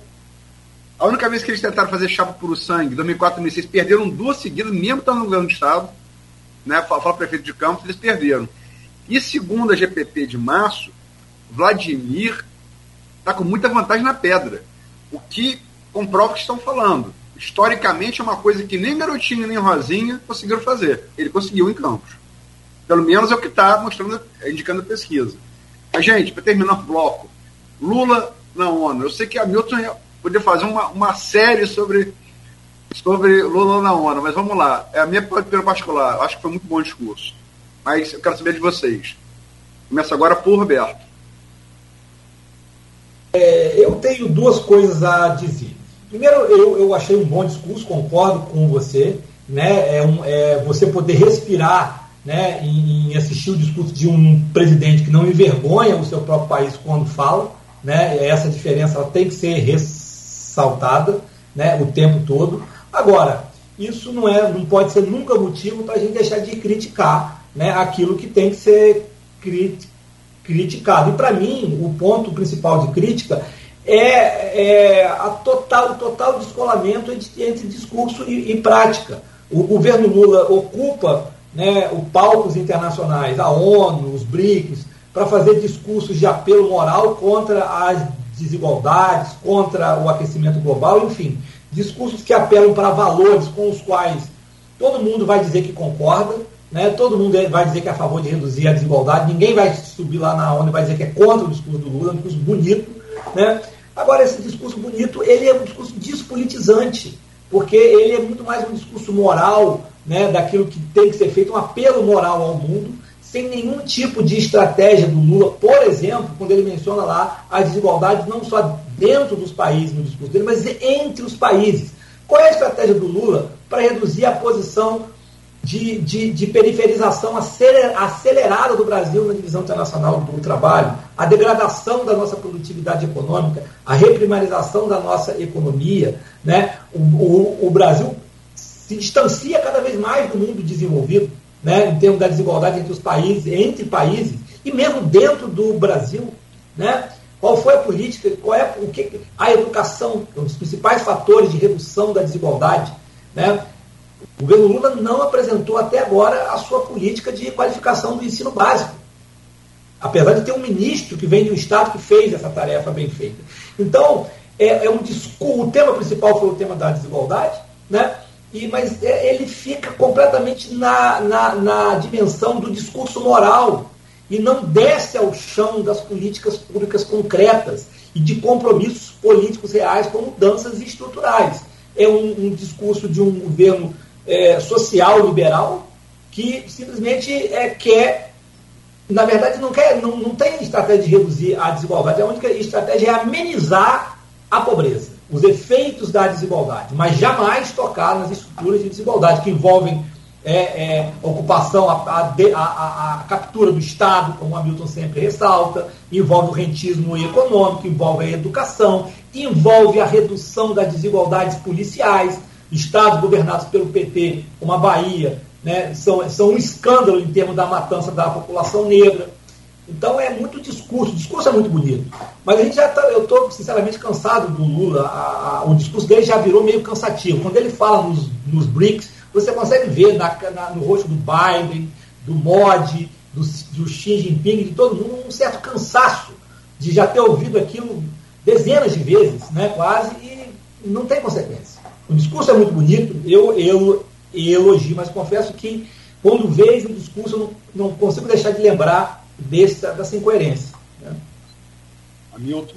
Eu concordo plenamente com o Roberto. O, de fato, a abordagem, assim, a abordagem do PT e, e, e, do Lula, sobretudo em relação a esse sistema, é, é totalmente moralista. Ele não tem a dimensão real e concreta do que, que é o, o enfrentamento é, do problema da desigualdade. Basta ver, por exemplo, que, que, a, que a grande estratégia dele é, é, desde que foi eleito em 2003, esse é um tema permanente dele, inclusive nos discursos que ele faz na ONU desde 2003, foi basicamente é, calcado em cima da questão é, de as pessoas terem as três refeições. Ora, o fato das pessoas terem três refeições é uma coisa muito elementar. Ela, ela não cria as condições de possibilidade para você é, é, enfrentar os problemas de desigualdade nem no mundo e nem né, no Brasil. Né? Isso é uma condição é, sine qua non, mas não é suficiente. Né? Quer dizer, então, há, há 20 anos, eles estão nesse discurso do combate à desigualdade como, como se fosse uma questão de vontade política. E é mais do que uma questão de vontade política, é também uma questão de capacidade política, de enfrentar na esfera é, é, é de, de é, microsocial cada um do, dos entraves de reprodução e produção dessa desigualdade. Ali, e aí a gente já adentra um pouco no, no, no, esforço intelectual do Roberto e no trabalho que o Roberto nos apresenta aqui sobre a teoria sistêmica da desigualdade, que é, é, se trata de arregaçar as mangas e enfrentar programaticamente, apresentando soluções, é, o, o modo como as desigualdades, que são um, um tema da modernidade, né, ela se é, é, recoloca e se perpetua.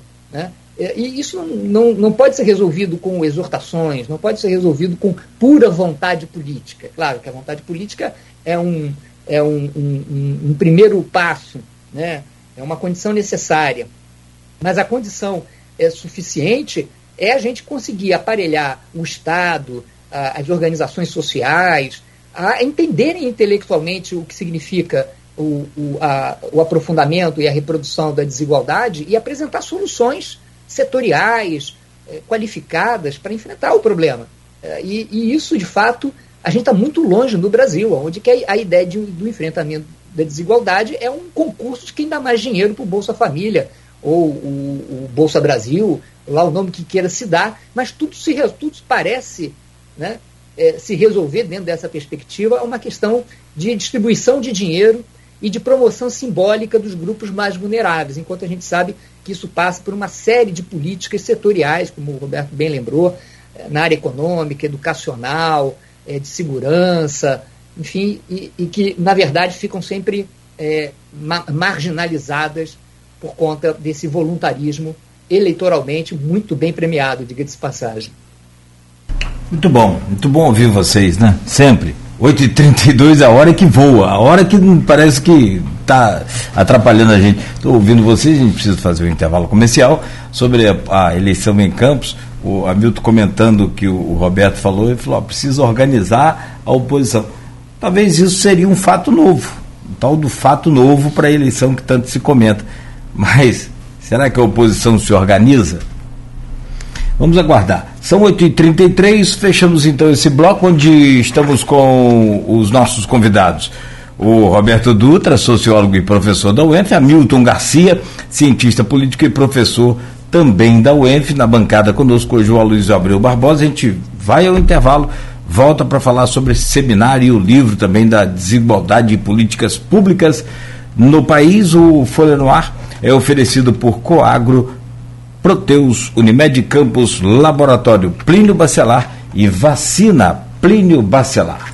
Com Roberto Dutra, sociólogo e professor da UENF, Hamilton Garcia, cientista político e professor também da UENF, conversando conosco hoje, agora com a chave virada já aí para o livro do Roberto, que é a Teoria Sistêmica da Desigualdade, e um, uma, é, um seminário que vai acontecer, inclusive Claro, a Luiz já sabe, os professores também, mas os ouvintes, informar que no dia estaremos transmitindo esse seminário em nossas redes sociais aqui da, da Folha FM. E eu peço a você, Luiz, a gentileza então de, de abrir esse bloco.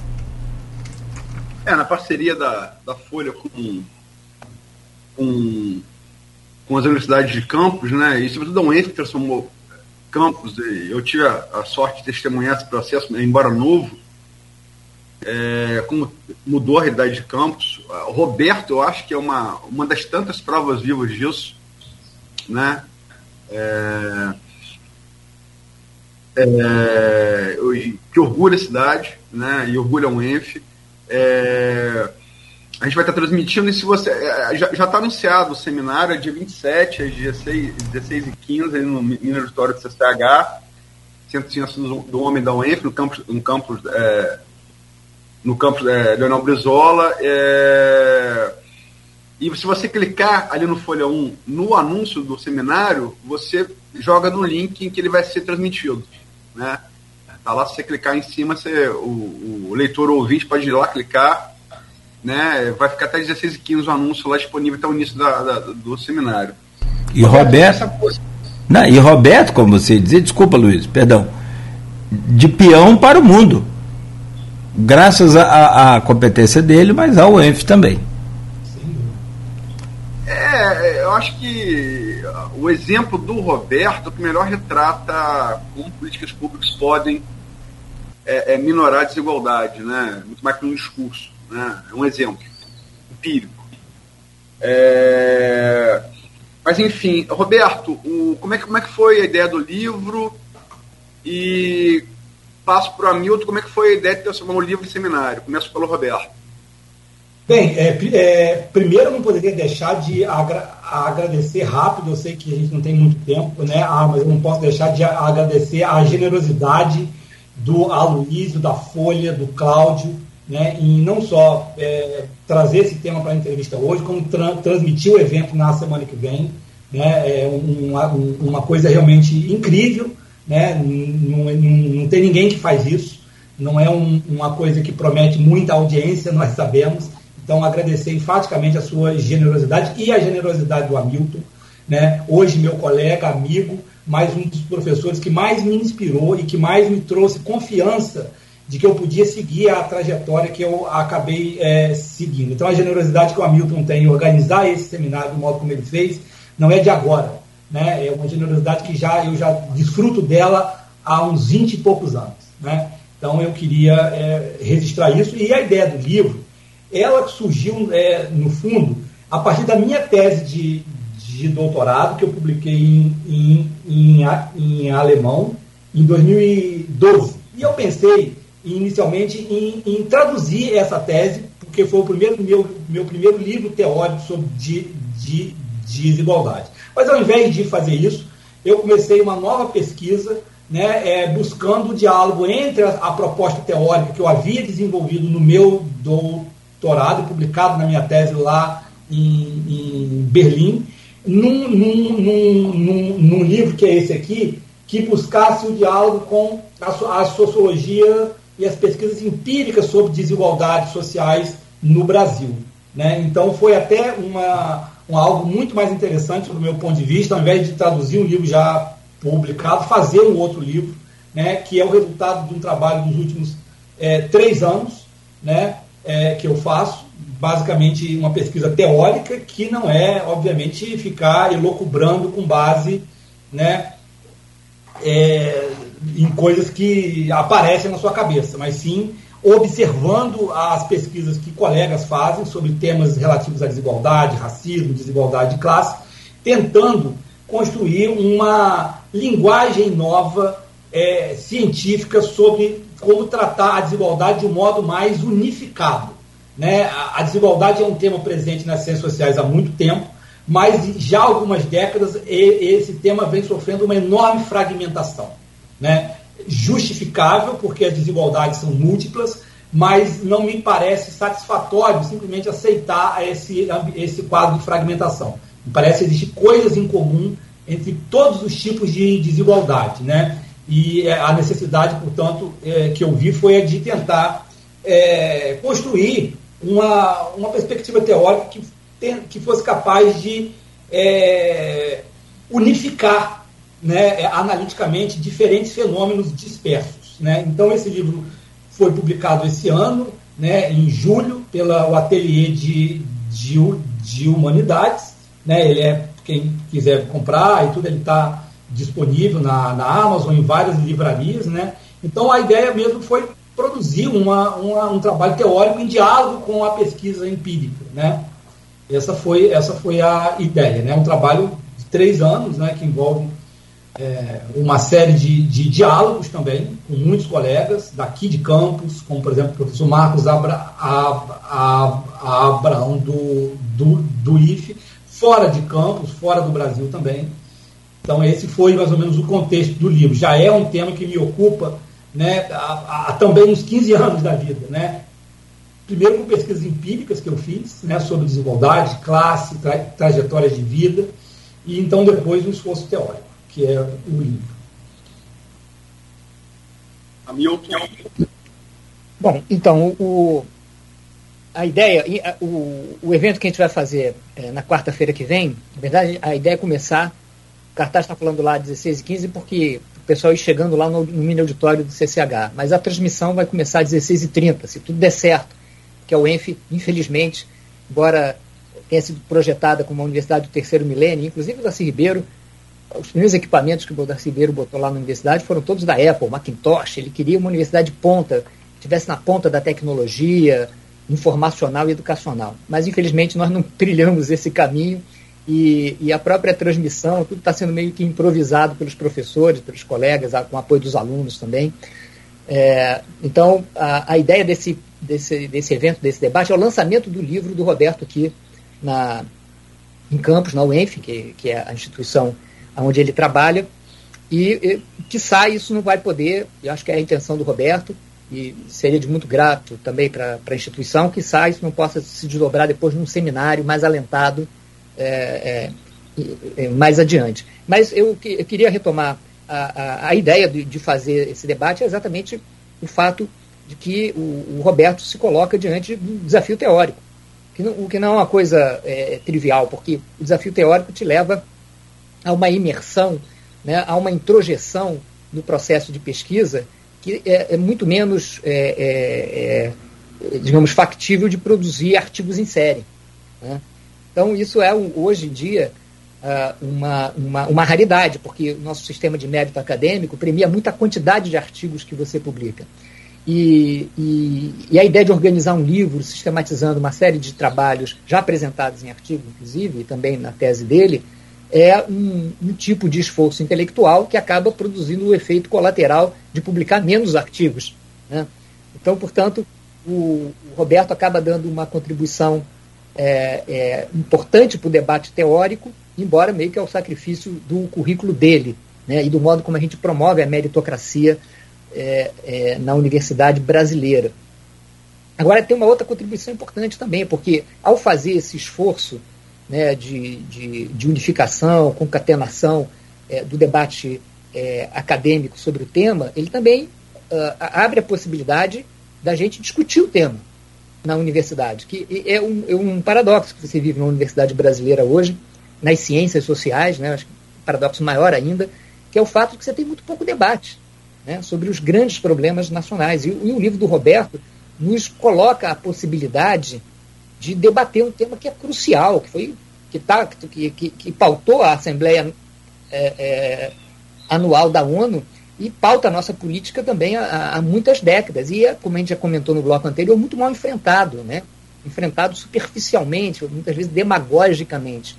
Então, isso tem um, uma implicação interna também, porque nos permite é, debater, é, a partir de várias perspectivas teóricas, um problema que é, que é muito importante para para o mundo e, e, e, e para o Brasil, rompendo esse paradoxo né, de uma universidade que não debate. Porque quando a gente olha as iniciativas é, é, intelectuais da universidade, de modo geral, elas estão meio que é, em chave com a, a, os incentivos é, é, do sistema, nosso sistema meritocrático, que é de você fazer painéis com as pessoas que pensam igual. E, e para afirmar aquilo que já é senso comum. Enquanto que o trabalho do Roberto não. O trabalho do, do Roberto me entusiasmou fazer esse debate, porque ele abre portas, ele abre portas para discussão entre visões múltiplas sobre as causas do, do evento e para as suas soluções, inclusive portas para a própria sociedade. Né? Eu acho que é, é, por isso que o, o Aloysio nos convidou aqui para estar presente, para trazer esse tema para o grande público. Embora o livro seja um livro, digamos assim, robusto né? e com uma linguagem que pode significar alguma, alguma dificuldade eventual para algum público, mas, de fato, é um livro que é possível ler, está muito bem escrito e, e que no, nos coloca em, em, em, condição de enfrentar esse debate dentro da universidade e também fora da universidade, com os fazedores de políticas públicas. Então, é, isso foi a motivação da gente organizar esse debate para lançar o livro dentro da, da lógica do, da, da, da, aula inaugural né, que a gente faz na universidade, geralmente na abertura do semestre, mas que dessa vez atrasou um pouco.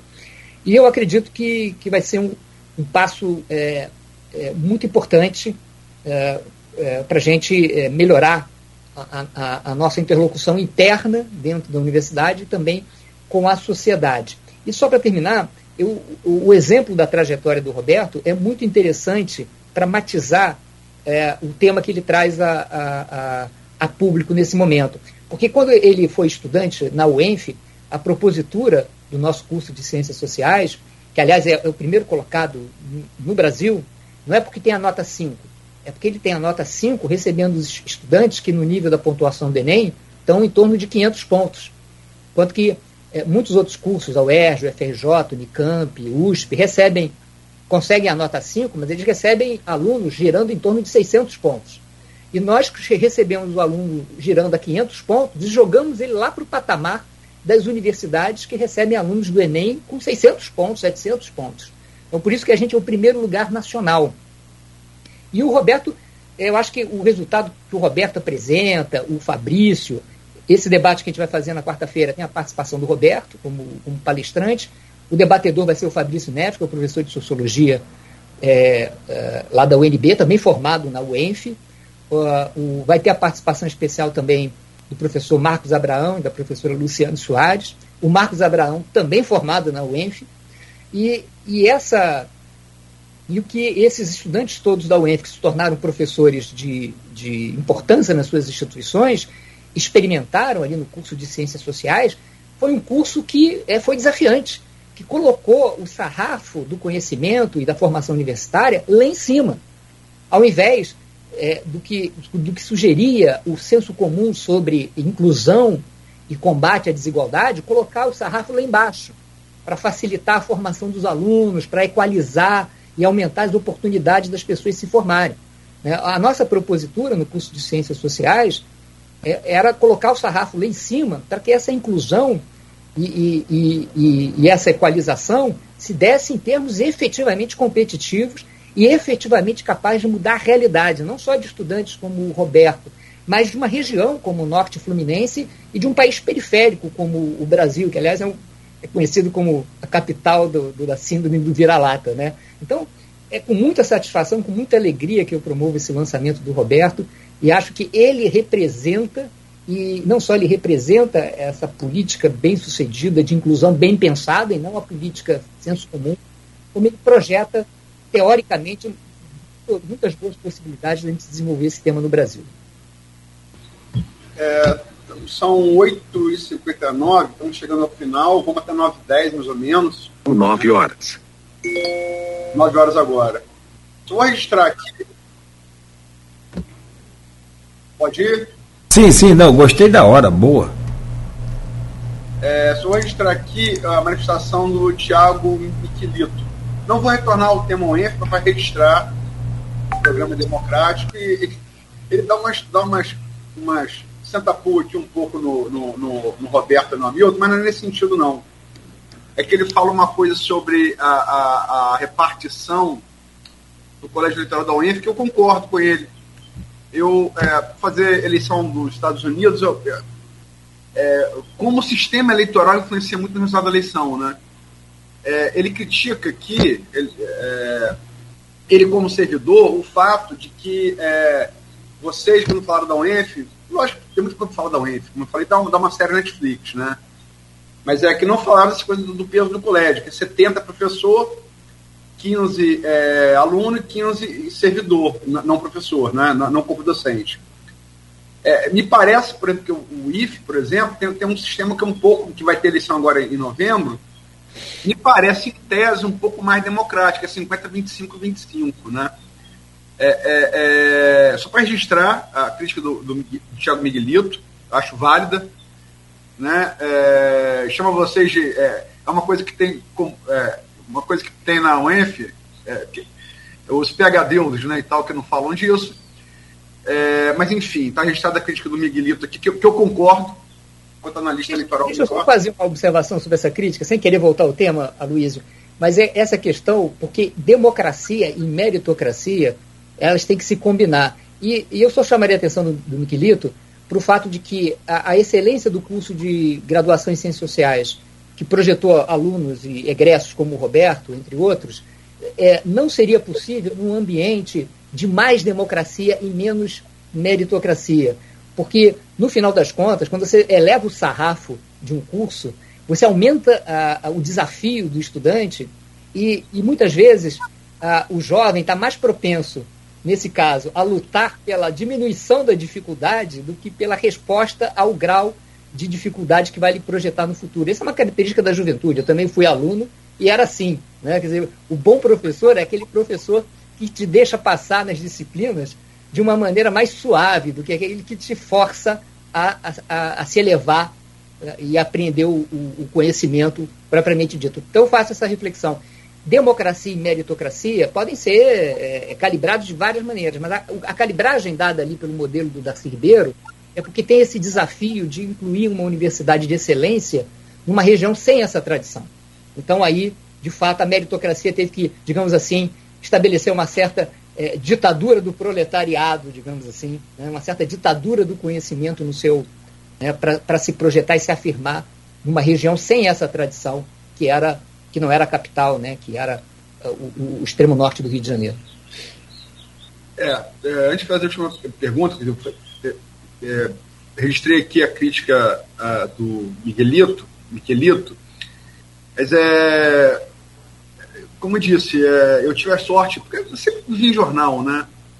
É, como meu filho, depois de mim. Então você acaba participando de coisas que você depois vai ter dimensão do que você está participando, quando você é muito novo. É, mas é, Campos tinha uma tradição universitária assim. Campos tinha Uniflu, quer dizer, Faculdade de Filosofia e, e, e, e, odontologia, né? Só para lembrar aqui, odontologia que é, no governo Sérgio Mendes em 95, então, lá atrás, quando a, a, o Trianon, que é uma coisa emblemática de Campos, começou a se atrasar a obra, Capi eu estava presente, tive a, a sorte estar presente, Capi, pela faculdade de odontologia, montou gota d'água. Montou gota d'água no, no, no escrito do Trianon. E isso forçou o governo a, a concluir o Trianon. Né? Mas mesmo quando o estava chegando a Campos. Sem contar a Faculdade de Medicina de Campos, né? que, é um, que, é um, que é uma tradição também. Então, em termos. Meritocracia tenho alguns. Mas é questão pessoal, né? algumas ressalvas da meritocracia. Mas eu, eu, eu vendo muito falar, defender a junção dela com a democracia, me lembrou muito uma frase do trompetista Oito Marsalis, que é o único músico da história que tem um, um Grammy como músico erudito como músico popular, de jazz e erudito. Ele gravou Beethoven na partitura, sem improviso. E ele, ele diz quando ganha o Grammy, é, não é Beethoven que vai baixar você. É você que tem que, tem que fazer um esforço para chegar a Beethoven.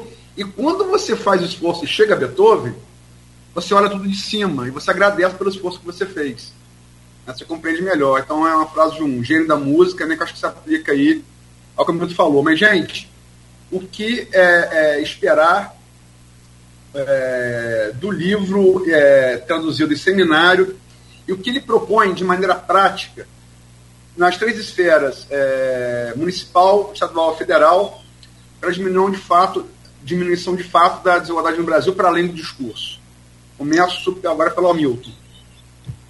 Olha, eu, eu a gente inverter agora e começar pelo Roberto, que agora o Roberto vai falar sobre, sobre o livro dele, então eu, eu, eu da minha palavra ao Roberto, desculpe, Aloysio. Aí eu vou querer secundar o Roberto. Perfeito. Roberto. É, a, apesar de ser um livro teórico, é, ele tem foco muito concreto em como diferentes sistemas sociais produzem, reproduzem ou transformam estruturas de, de desigualdade.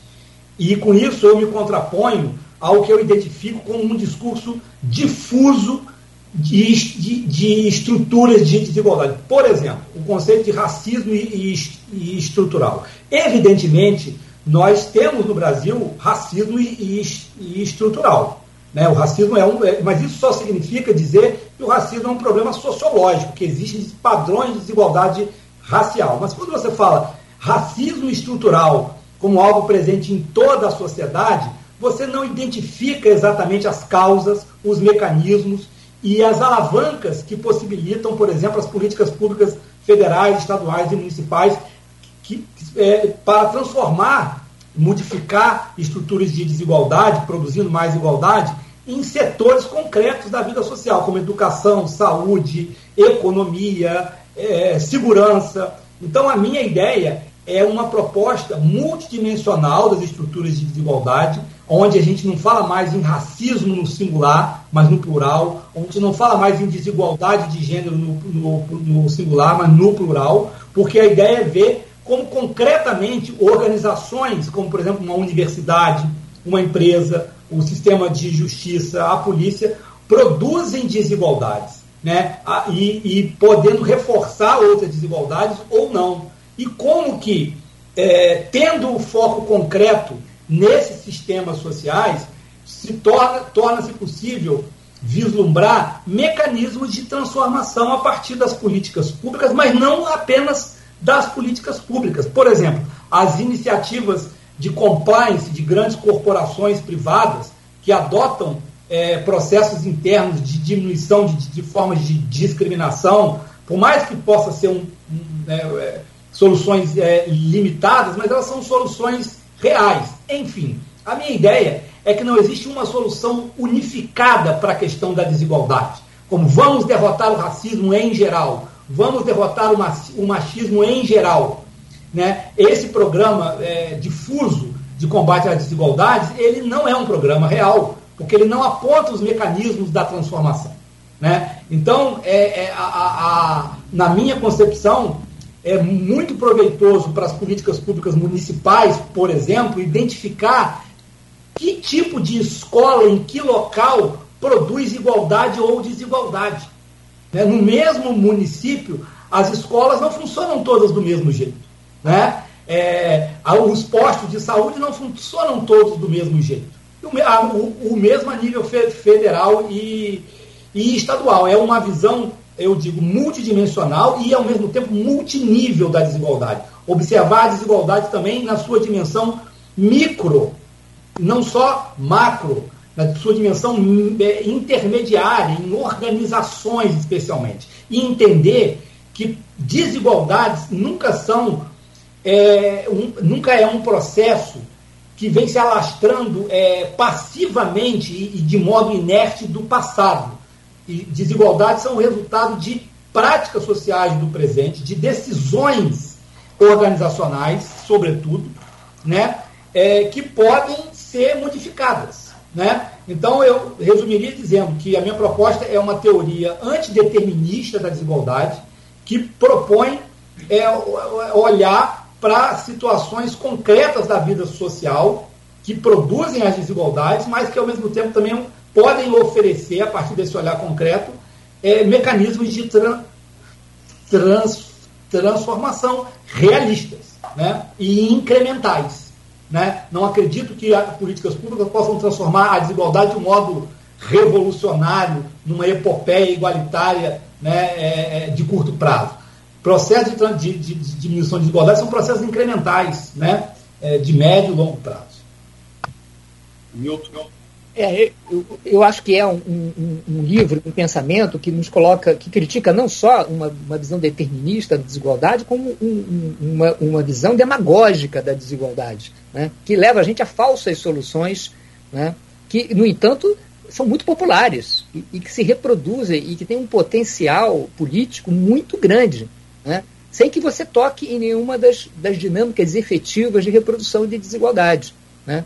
Então, eu acho que o livro do, do Roberto traz esse, esse desafio, porque uh, a gente, por exemplo, no caso de educação, a gente está falando é, desde sempre na questão da, da educação, inclusive em termos incrementais, mas sem olhar é, com foco efetivo para as dificuldades, para as ações efetivas que você tem que tomar no âmbito da escola, por exemplo, para é, é, resolver o problema da dificuldade educacional no Brasil. O que se fala é a todos na escola, depois a inclusão dos excepcionais, depois escolas modelos, equipamento de escola com material de internet, mas tudo isso colocado de uma como uma, uma, uma solução milagrosa que não foca no essencial, que é o modo como os professores estão capacitados e, e, e habilitados a enfrentar dentro de sala de aula o desafio da alfabetização, o desafio do conhecimento, com o suporte é, de, de, orientação pedagógica e de, e de direção efetivas. Né? Então, muitas vezes, você promove uma série de políticas e de projetos dentro da, da política educacional cujo impacto efetivo sobre a qualidade do ensino e a projeção do aluno em termos do mercado de trabalho e, e, em termos dos estudos posteriores é próximo de zero. E como é que se explica isso? Exatamente pela falta de foco, pela falta de compromisso efetivo com o reconhecimento do problema. Né? Se a gente olhar ainda na, na, parte educacional o modo como a educação pública no Brasil se esvaziou, em campos e em qualquer lugar do Brasil, foi isso foi coincidente com o processo de avanço acelerado da urbanização, aonde a escola pública, de repente, foi invadida pelas classes populares e os regimes tecnocráticos da época, em particular o regime militar, é, resolveu essa questão com abrir mais escola.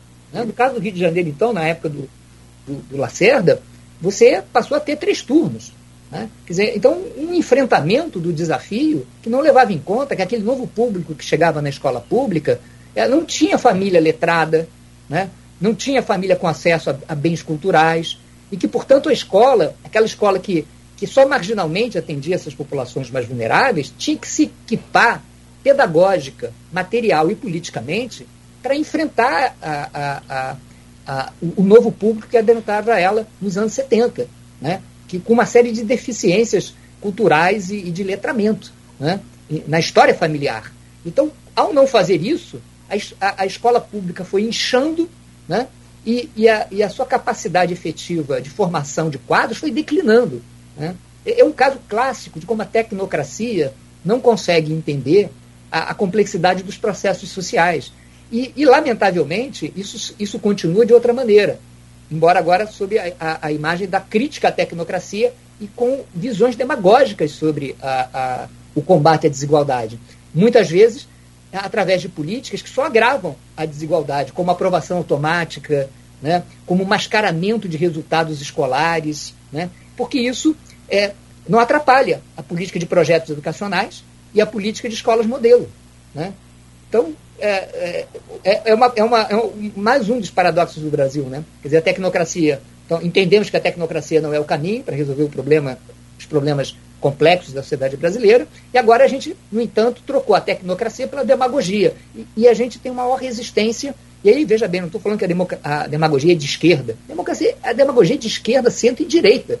Todo mundo entra governo, sai governo, tenta é, é, faturar em cima do tema da desigualdade sem apresentar efetivamente diagnósticos e proposituras que sejam realmente capazes de reverter é, a reprodução da desigualdade. E o livro do do Roberto abre um horizonte vastíssimo de conscientização sobre isso e de, também de possibilidades de respostas efetivas né, é, para que a, esse problema. Portanto, um livro a, a ser lido por acadêmicos e, e, e policymakers, né, por todos aqueles que fazem políticas públicas, porque traz efetivamente o desafio de você sair é, do perfunctório, né, do, do superficial e entrar efetivamente na solução dos problemas, arregaçar a manga, ir para a microesfera e produzir novos resultados, o que dá muito trabalho e muito menos voto. Eis o problema. Menos voto é a palavrinha, aliás, é uma frasezinha complicada para a política. Meu caro professor Hamilton, é, vou começar com o senhor. Gostou do senhor aí? Os cabelos grisalhos aí fica meio complicado, né? Mas ó, é. vou, tem a juventude e a senilidade aqui é, representada. É verdade. Mas e... Hamilton, você tem cabelo grisalho, mas você não pinta, não, né? Aí. Não, isso aqui são os ares de atafona. Nem eu pinto também. E, e, o que eu tenho de cabelo é. grisalho é por causa da besta de atafona. Ah, sim, Porque isso a besta estaria mais ou menos no, no, no, na tonalidade do Roberto. Modesta parte. Quem não conhece a besta é só ficar aí próximo às dunas aí que vai conhecer. Rapaz, o duro você quer. Eu, é. eu vi carioca tirando dona de tafanense. É bom, Mas né? Como eu sou interioriense de nascimento, uhum. então vai lá. Dá para perdoar. Bom, muito bom. Meu, meu caro professor Hamilton, é, mais uma vez, obrigado então pela sua presença. Muito bom. Dia 27 estaremos juntos aqui pelas redes sociais da Folha FM, tanto no YouTube, no Instagram, quanto também na, no Face. Então, nesses três canais aí, estaremos juntos. Aqui a, a, o seminário acontece a partir de quatro e meia né, e será transmitido também pelas redes sociais da, da Folha FM. Todo mundo que já segue pode acompanhar. E, naturalmente, também tem lá as redes sociais em que você fará a sua transmissão lá direto da, da UENF. Hamilton, muito obrigado pela presença, muito obrigado pela entrevista e participação sempre, como sempre, enriquecedor aqui dos nossos conhecimentos. Obrigado, amigo. Bom dia. Eu que agradeço o, o convite. O, a gente vai começar lá no, no, no, no mini auditório do CCH às 16h15, né? Começar a abrir as portas e receber as pessoas, e a transmissão começa às 16h30.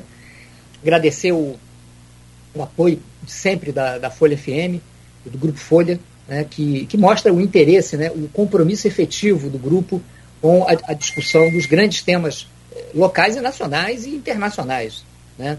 E, e, de fato, isso mostra que existe uma intelectualidade local, cosmopolita, uh, existe uma, uma tradição também é, universitária. Quando eu me referi ao, à novidade da UENF, é porque não é que não havia antes é, universidades particulares e públicas aqui de importância, mas é que a UENF foi a primeira a catalisar esse sistema de promoção é, é, da pesquisa, ciência e extensão baseado em agências de financiamento. Né? E isso faz toda a diferença no cenário é, é, da educação, porque não só você traz gente muito bem preparada, como traz recursos né, para promover as atividades. E, e, e, de fato, a UENF foi esse, digamos assim, essa, essa diferença que antes só existia nos grandes centros urbanos e que, e que o, Darcy, o, projeto do Darcy Ribeiro com o Leonel Brizola possibilitou implantar aqui e produzir esses, esses vastos frutos aí que a gente está assistindo se desabrocharem aí na, na, região. A Luiz já falou aqui por várias vezes a importância da,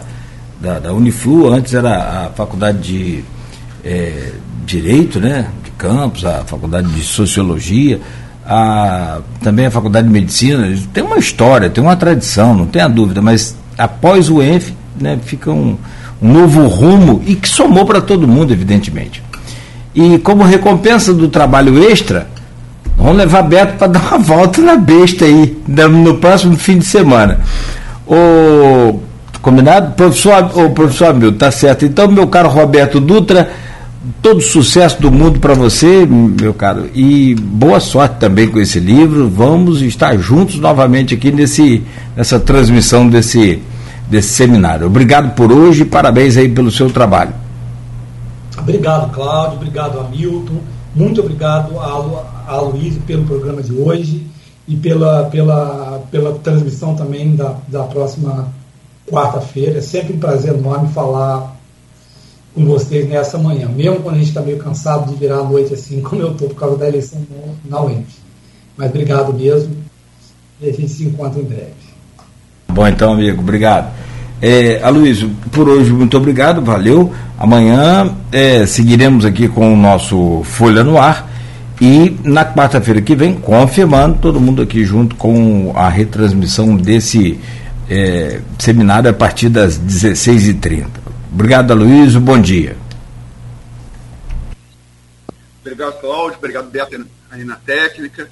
É, obrigado do ouvinte, do espectador. Muito obrigado aos nossos, aos nossos, aos nossos convidados. É, eu acho que, como já falei, eu acho que o, o livro do, do, do Roberto tentando traduzir, logicamente para o público universitário a priori, mas assim, é, também qualquer interessado pode, pode comprar o livro, ele falou, como ele falou, está na Amazon. É, que você, você ser fruto de. É, eu, eu, eu, eu não falei hora nenhuma que assim, que a, a, a UENF, eu participei da UENF no início, na, no projeto da, da BCTV que não foi à frente, eu pude testemunhar. É, o que eu quis dizer é que Campos tinha uma tradição já. Ela foi muito potencializada pela UENF, mas ela já existia. Um parte do zero, né? Inclusive, aquela época foi uma discussão acirrada na época. Eu, eu pude presenciar isso também essa coisa do, do doutorado para professor, que é os daqui não poderiam entrar, enfim, só não vou rememorar a coisa lá dos anos 90, né? Mas é, eu participei disso, participei disso. Mas acho que o Roberto, é, é nessa tradução da, da, sua própria trajetória enquanto cidadão e acadêmica, em proposição, uma sistematização no livro é algo pô, dá orgulho, né? É, enquanto campista, enquanto alguém que participou desse processo todo, que vai dar nisso daí. E acho que Hamilton é, é muito sábio ao reconhecer isso, tanto sendo professor do Roberto, estimular e ecoar isso no seminário. Acho que acho que é uma parceria, enfim, que deveria servir de exemplo. Né? É, e vamos deixar aqui no final, é, estamos no 922, já vamos ver um esporro tremendo Cristiano hoje, mas é, eu estou falando aqui com o Gilberto Gomes sobre outra coisa. E dei a ele, sei que ele estava engajado na, na, na, na, na campanha da Rosana, dei os parabéns, né? Pela vitória da Rosana. E ele colocou uma coisa aqui, que eu vou deixar até aqui, porque a gente registrou o, o Miguelito aqui e, e o, o, o, Gilberto foi, do, é, foi presidente do DCE da UENF, então, e estava engajado quanto é, é, ali na campanha da Rosana, ele deixa aqui uma, uma mensagem que deixa aqui, não como uma provocação a, a, a, ao Hamilton e, a, e ao Roberto, ao Roberto Hamilton, porque é, é, se engajaram na campanha do Carlão. Embora tenham se engajado na campanha do Raul também na, na última eleição. Então você vê uma coisa dinâmica, né? É bom registrar isso. É bom registrar.